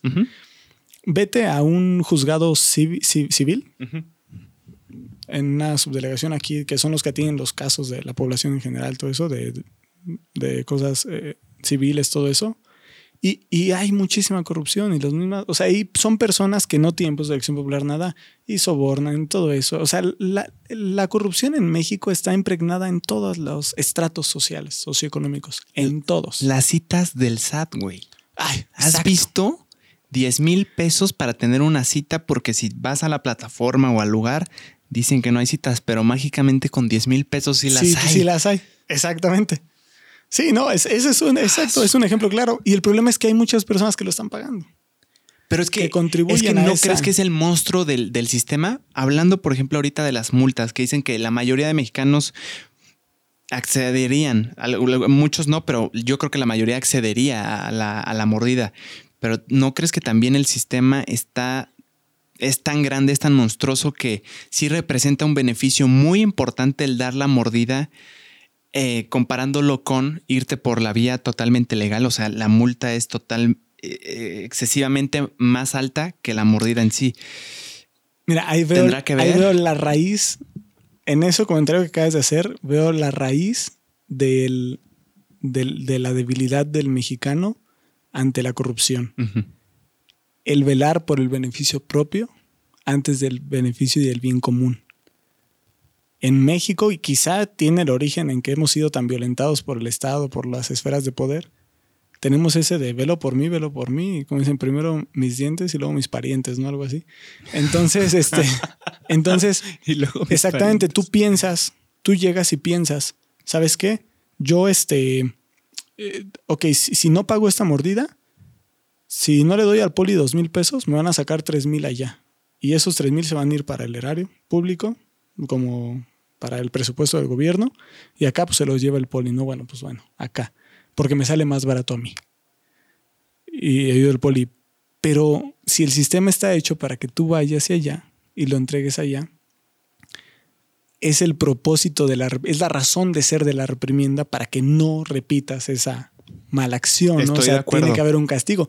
Pero ¿qué pasa cuando ves eh, tu beneficio propio sobre el beneficio común, sobre la razón de la norma, sobre la ética y del por qué hay esa, esa norma, esa moral, entonces dices, no, pues mejor. Entonces, ¿qué pasa? Que el beneficio propio se ve más sobrevalorado en comparación a, al bien común, a lo, a lo correcto, a lo... Estoy de acuerdo contigo, Víctor. Yo creo que las multas son necesarias y si te enseñan porque he de confesarte que un día yo iba mandando un WhatsApp manejando, terrible, terrible, ya se está horrible. Me multaron y esa multa, obviamente pagué mordiendo, no, no es cierto. obviamente pagué la multa y me dolió tanto el codo y me dolió tanto que dije, en mi maldita vida vuelvo a repetir esta cosa que yo sé que está mal y la multa me sirvió, es eficiente, sí. Pero ahí te va. Tú planteaste un caso en el que 2000 le das al poli 3 mil de multa. Yo creo que en la mayoría de casos no es así. Yo creo que es, la proporción es mucho más exagerada lo que pagas de multa con lo que pagas de, eh, de mordida. Pero mi punto no es defender la mordida. Mi punto es 8 mil pesos es el salario mensual promedio del mexicano. 8 mil pesos. Esos 3 mil pesos de multa, 3 mil 500, ¿qué representarían para este mexicano de sueldo eh, mensual promedio? Demasiado, güey. Eso ya está presupuestado para la comida, para la renta, para otras cosas. Es eso a lo que voy. Creo que Ay, no sé, güey, es que la moral ahí entra en conflicto porque lo entiendo si ese gasto, aunque duela, no representa un atentado o una amenaza a tus necesidades básicas. Pero yo creo que en la mayoría de casos sí los representa. ¿Ves cómo el bien y el mal socialmente es relativo? Pues pero, pero te entiendo, te comprendo completamente lo, lo, que dices y siento que ahí ya entra en un punto en el que, en valores personales, ¿no? El que hasta qué punto vale más para ti el, el hacer lo correcto que el sacrificar. Al final termina siendo eso. ¿A qué le das más valor? Y también por qué hiciste, por qué te multaron. Y, no, estoy culpando, no estoy culpando al que diga, es que si pago esa no comen mis hijos. No estoy culpando al que prefiere dar la mordida para que pueda comer sus hijos, todo eso. eso. me refiero. No estoy culpando, simplemente al final se eleva eso. ¿Qué vale más para ti? El bien común, todo eso. Ahora, también vamos a eso. ¿Por qué un ser humano se ve ante, por qué la mayoría de la población está ganando 8 mil pesos mensuales. ¿Por qué se ve ante esos, de esos dilemas morales tan fuertes? Eso. o sea, ¿te das cuenta? Entonces, es una serie de cosas. Ahora también me he dado cuenta que hay mucho desconocimiento, pero gigantesco. Hay mucha ignorancia legal, de derechos, fiscal, por parte de la población. Veo un buen de videos donde los policías se marean tan fácil a las personas y les inventan cosas de que no, es que si vas para acá te va a costar no sé tanto y si haces esto cuando realmente ni siquiera procedía legalmente la... O sea, realmente ni siquiera habías cometido la falta, ni siquiera era mm. eso, ni siquiera acorralón, ni siquiera al otro, ni siquiera estabas infringiendo, pero te marean, te intimidan, te... Abuso de poder. Abuso de poder y, este, y, y entonces tú pues, dices, porque no conoces tus derechos, porque no estás enterado de de tu ley de tránsito, de, las multas viales, de todo lo que tú como, como persona deberías de conocer. Entonces no estás enterado, no estás informado y te engañan muy fácil. La, la ignorancia es una debilidad muy grande. Entonces, entonces creo que ahí también eso afecta, ¿no? Eso afecta el que, el que las personas creo que son muy ignorantes en cuanto a los recursos que cuentan, sus obligaciones, sus derechos, todo. Pero ahí te va. La pregunta sería, ¿Por qué no saben? Ah, pues es un problema más grande de educación. Exactamente. O sea, te puedes ir hasta atrás. Y también lo que, lo que eh, parece que justificaba mucho la mordida, y en cierto caso, todavía no tengo una opinión precisa, pero también se me olvidó lo más importante que es por qué te están multando. Yo me pasé, güey, y ah, la merecía 100%. Exactamente. O sea, las multas sí sirven. Porque exactamente, no es lo mismo de que una falta menor o algo, que realmente, por ejemplo, vas conduciendo muy borracho y estás poniendo en peligro a la gente. o sea, sí, también hay de situaciones a situaciones, ¿no? Porque en las multas investigué preguntándoles cuando fui a pagar mi multa y le decía, ¿esta es la más cara? Creo que la mía fue de 3.500 y me dijo, no, ni de broma. Había una que creo que no me acuerdo bien, no me hagan mucho caso, más de 10.000, que eran ya las, las categorizaban por nivel de riesgo que, que pusiste a la sociedad. Es decir, creo que al principio estaba Puta, no me acuerdo, pero hasta, hasta arriba las máscaras eran las que ponías en peligro directo a la sociedad. La vida de Manejar borracho, eh, no me acuerdo. Acceso de velocidad, me imagino. Yo creo que también. La del teléfono estaba medio grave, pero no era la más alta. Sí. Sabes, yo, yo veo, sí veo en este caso específico, porque apenas subieron el, el costo de las, de las infracciones en la Ciudad de México muchísimo. Sí veo un grave error debido a que de nuevo vamos a lo mismo. O sea, si quieres generar una estrategia para lograr, lograr algo, estudia, analiza el entorno en el que lo quieres aplicar. Quieres aplicar la idea de que multas caras para que la gente le dé miedo y no haga cosas que rompan el, reglamento vial, pero eh, con gente que no conoce su reglamento vial, no tiene idea de, de las normas que debe seguir y no, o tiene una idea muy básica, con gente que que gana poco, que no tiene el dinero suficiente para poder, este, para poder eh, vivir todo eso y que sabes que nunca va a aceptar pagarte esa multa y siempre va a preferir darle sus 200 pesos al policía. O sea, esa esta estrategia no funciona en el contexto social en el que la quieres aplicar. Entonces, todo eso se tiene que individualizar, estudiarse, analizarse para ver cuál es la mejor manera de lograr un bien, ¿no? Pero para eso necesitas estudiarla, entender el contexto en el que vas a usar la estrategia, porque también es muy diferente la ciudad de Querétaro, la ciudad de México, a la caso ciudad. por caso. Exactamente. O sea, todo se tiene que individualizar y que analizar. Tienes razón, hermano. Regresando un poquito al tema de la gentrificación, mi querido Víctor, psicólogo social. la gentrificación tengo entendido, por ejemplo, en la Ciudad de México hubo muchos casos como los que tú me decías que se ponían mensajes de odio o mensajes de repulsión hacia los extranjeros, hacia las personas que causaban esta gentrificación. Y si me pongo a analizar y serme sincero a mí mismo, o sea, puedo entender de dónde viene el enojo, pero también me quiero poner del lado del extranjero. ¿Qué culpa tiene él en la gentrificación? Sí, realmente no creo que podamos culpar a alguien por querer tener una mejor calidad de vida, para lo que él sea mejor calidad de vida, ¿no? Cada quien. Pero si tú buscas, eh, yo creo que es natural y, es bueno buscar tener una mejor calidad de vida, y, y, si tienes la posibilidad de brindártela, pues, ¿por qué no te la vas a brindar, no? Entonces, no, no creo que sea tanto culpa del extranjero, sin duda creo que sigue siendo mayor culpa de, de, las grandes inmobiliarias, inversionistas. Bueno, o sea, ellos son, culpables los, los, los inversionistas, las desarrolladoras de, urbanas, todo eso, son culpables, pero al final, le cabo, son negocios. O sea, su fin no es un fin moral, ético, su fin es lucrativo, completamente. Entonces, van a siempre buscar dónde ganar más, ¿no? Claro. Para eso fueron hechas. Entonces, al final, el, ente que queda como rector entre, ok, sí, pero el que, el que el ente que queda como rector para velar por nuestros intereses como población viene siendo el gobierno. y, y, ahí es donde, donde, entonces yo creo que el principal culpable de eso son los gobiernos, los estados, que no hacen una correcta planeación, una correcta. Entonces, porque al final ellos son los que licitan permisos, todos, los que hacen, los que permiten que todo eso suceda como sucede. ¿Qué harías tú con los extranjeros que vienen y promueven que vengan acá a México a trabajar remotamente porque es más barato? ¿Qué se, qué se tendría que hacer? Eh, ¿Recomendarles que no? ¿Concientizarlos? Entiendo que ellos también buscan una mejor calidad de vida, ciertas cosas que ven de, bueno aquí, atractivas, se me hace que, no sé. Pues mira, es que yo no enfocaría mis esfuerzos en los extranjeros. Mm. al final no quiero ahuyentar a que las personas, este, porque el turismo es algo que deja mucha derrama económica en México, ¿no? Y al final de empleos da a personas eh, nativas de, los lugares. Yo me enfocaría más en, el trabajo con mi población. Mm. Por ejemplo, eh, y, digo esto porque realmente al final, ok, entiendes un problema, lo, estudias profundamente, ya lo comprendiste. Pero eh, el propósito de hacer ese análisis profundo y comprenderlo es para hacer algo al respecto, ¿no? Si no lo haces, pues de nada te, sirvió comprenderlo, ¿no?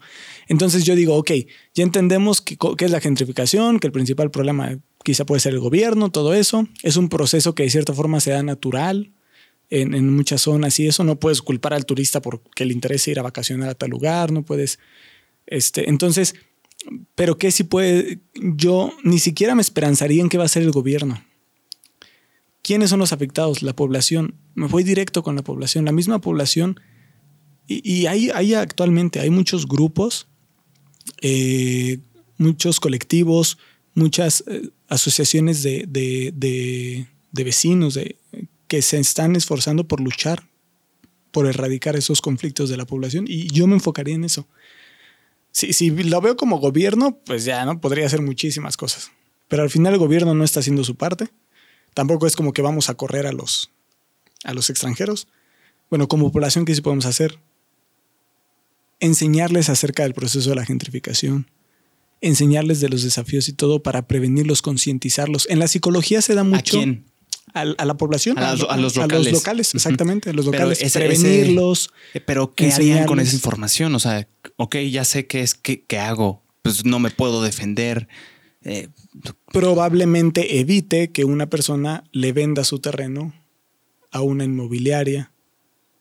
Probablemente podemos generar fondeos, créditos para ayudar a que los locales tengan la capacidad de invertir y conservar sus negocios ellos. Pero eso viene del gobierno, ¿no? Y no, pero se puede hacer como población, se puede hacer. Hay muchas organizaciones, asociaciones que dan créditos, todo eso. Mm. El mayor apoyo viene de, de privados más que del gobierno, Sí, ¿no? sí, sí. El gobierno tiene programas, informar a la gente sobre los programas que ya tiene el gobierno, porque el gobierno, eh, creo que un problema con mexicanos que es muy extremista, siempre dice o todo es malo o todo es Todo es bueno. eso, y eso se ve en todo, ¿no? Hasta, Sí. Hasta en cómo juzgamos a los políticos, a todo. Sí. Eh, El gobierno de México, en la Ciudad de México, en diferentes lugares, hay cosas muy buenas, porque hay políticos que sí trabajan bien, los menos, pero hay algunos. Hay iniciativas muy buenas, hay programas muy buenos, pero no se les da la difusión correcta.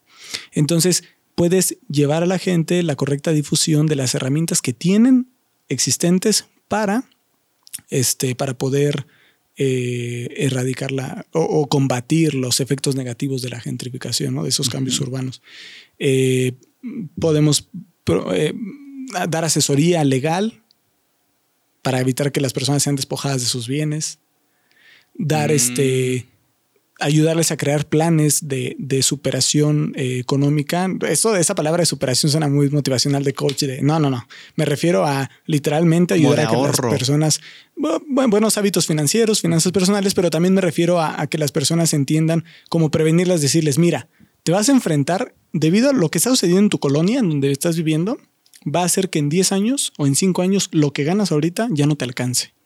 ¿Qué vas a hacer de aquí a aquí cinco años para prevenir eso? ¿Qué puedes hacer? ¿Cómo te puedes capacitar? ¿Qué, cómo- qué más puedes monetizar? ¿Qué Mm. puede- o sea, llevar a, la- a las personas la concientización del problema y luego de, al que se están enfrentando o al que se van a enfrentar y luego decirles qué herramientas tienen y qué van a hacer y ayudarlos a hacer un plan para que ellos puedan eh, prevenirse, prepararse. O acceder, el, el facilitarles el acceso a esas herramientas en principio, ¿no? Porque podrás decir, ok, ya conozco esas herramientas, pero yo no puedo comprar. Me estoy imaginando, me fui a lo digital, una computadora, o no puedo comprar algo especializado para ahí poder generar una habilidad que me sea altamente demandada y que pueda generar ingresos de ahí.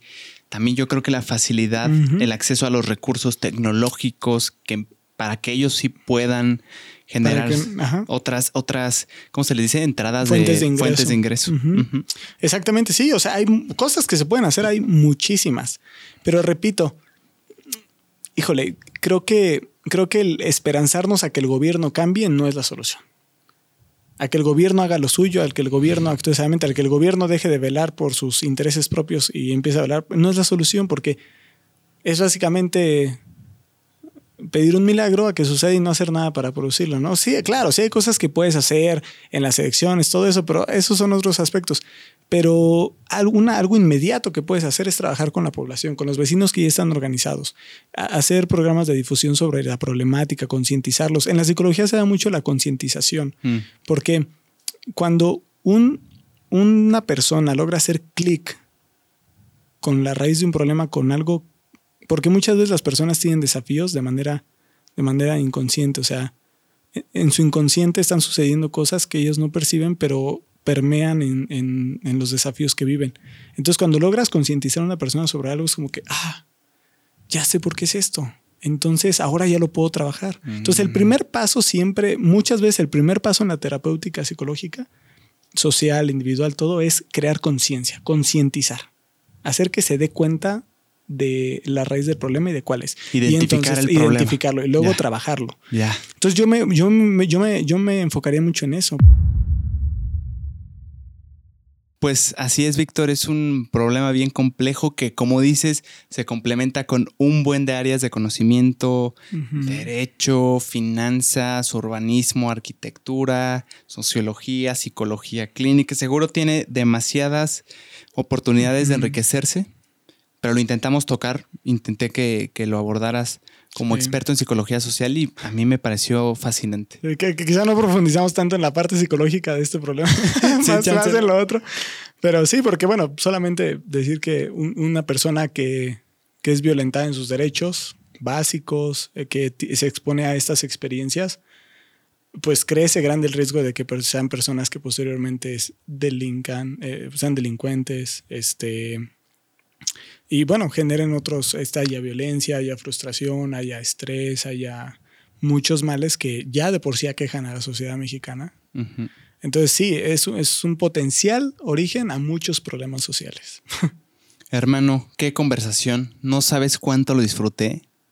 Estaba bien emocionado por tenerla y la neta superpasó mis expectativas, me encantó. Se ve que sabes muchísimo, que eres un apasionado de estos temas.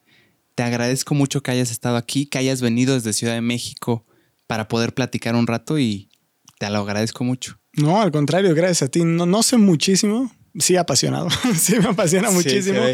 Pero este, no, al contrario, bien feliz, bien feliz este, de platicar. Me, encanta compartir todo esto y, ojalá las personas puedan algo de lo que tocamos les haga clic y les ayude, ¿no? En algo. 100%. Y muchas personas seguro estarán muy interesadas en ti, o sea, en, quiero saber más, quiero que profundizar más. Y me contabas que ahorita tienes anhelos de, de empezar a hacer contenido. Entonces, dinos de qué va y dónde te vamos a encontrar, porque ahorita después de esto habrá gente que se quedó picada y que quiera saber más. Sí, muchas gracias, muchas gracias. Mira, eh, tengo tiempo, estoy desarrollando un proyecto.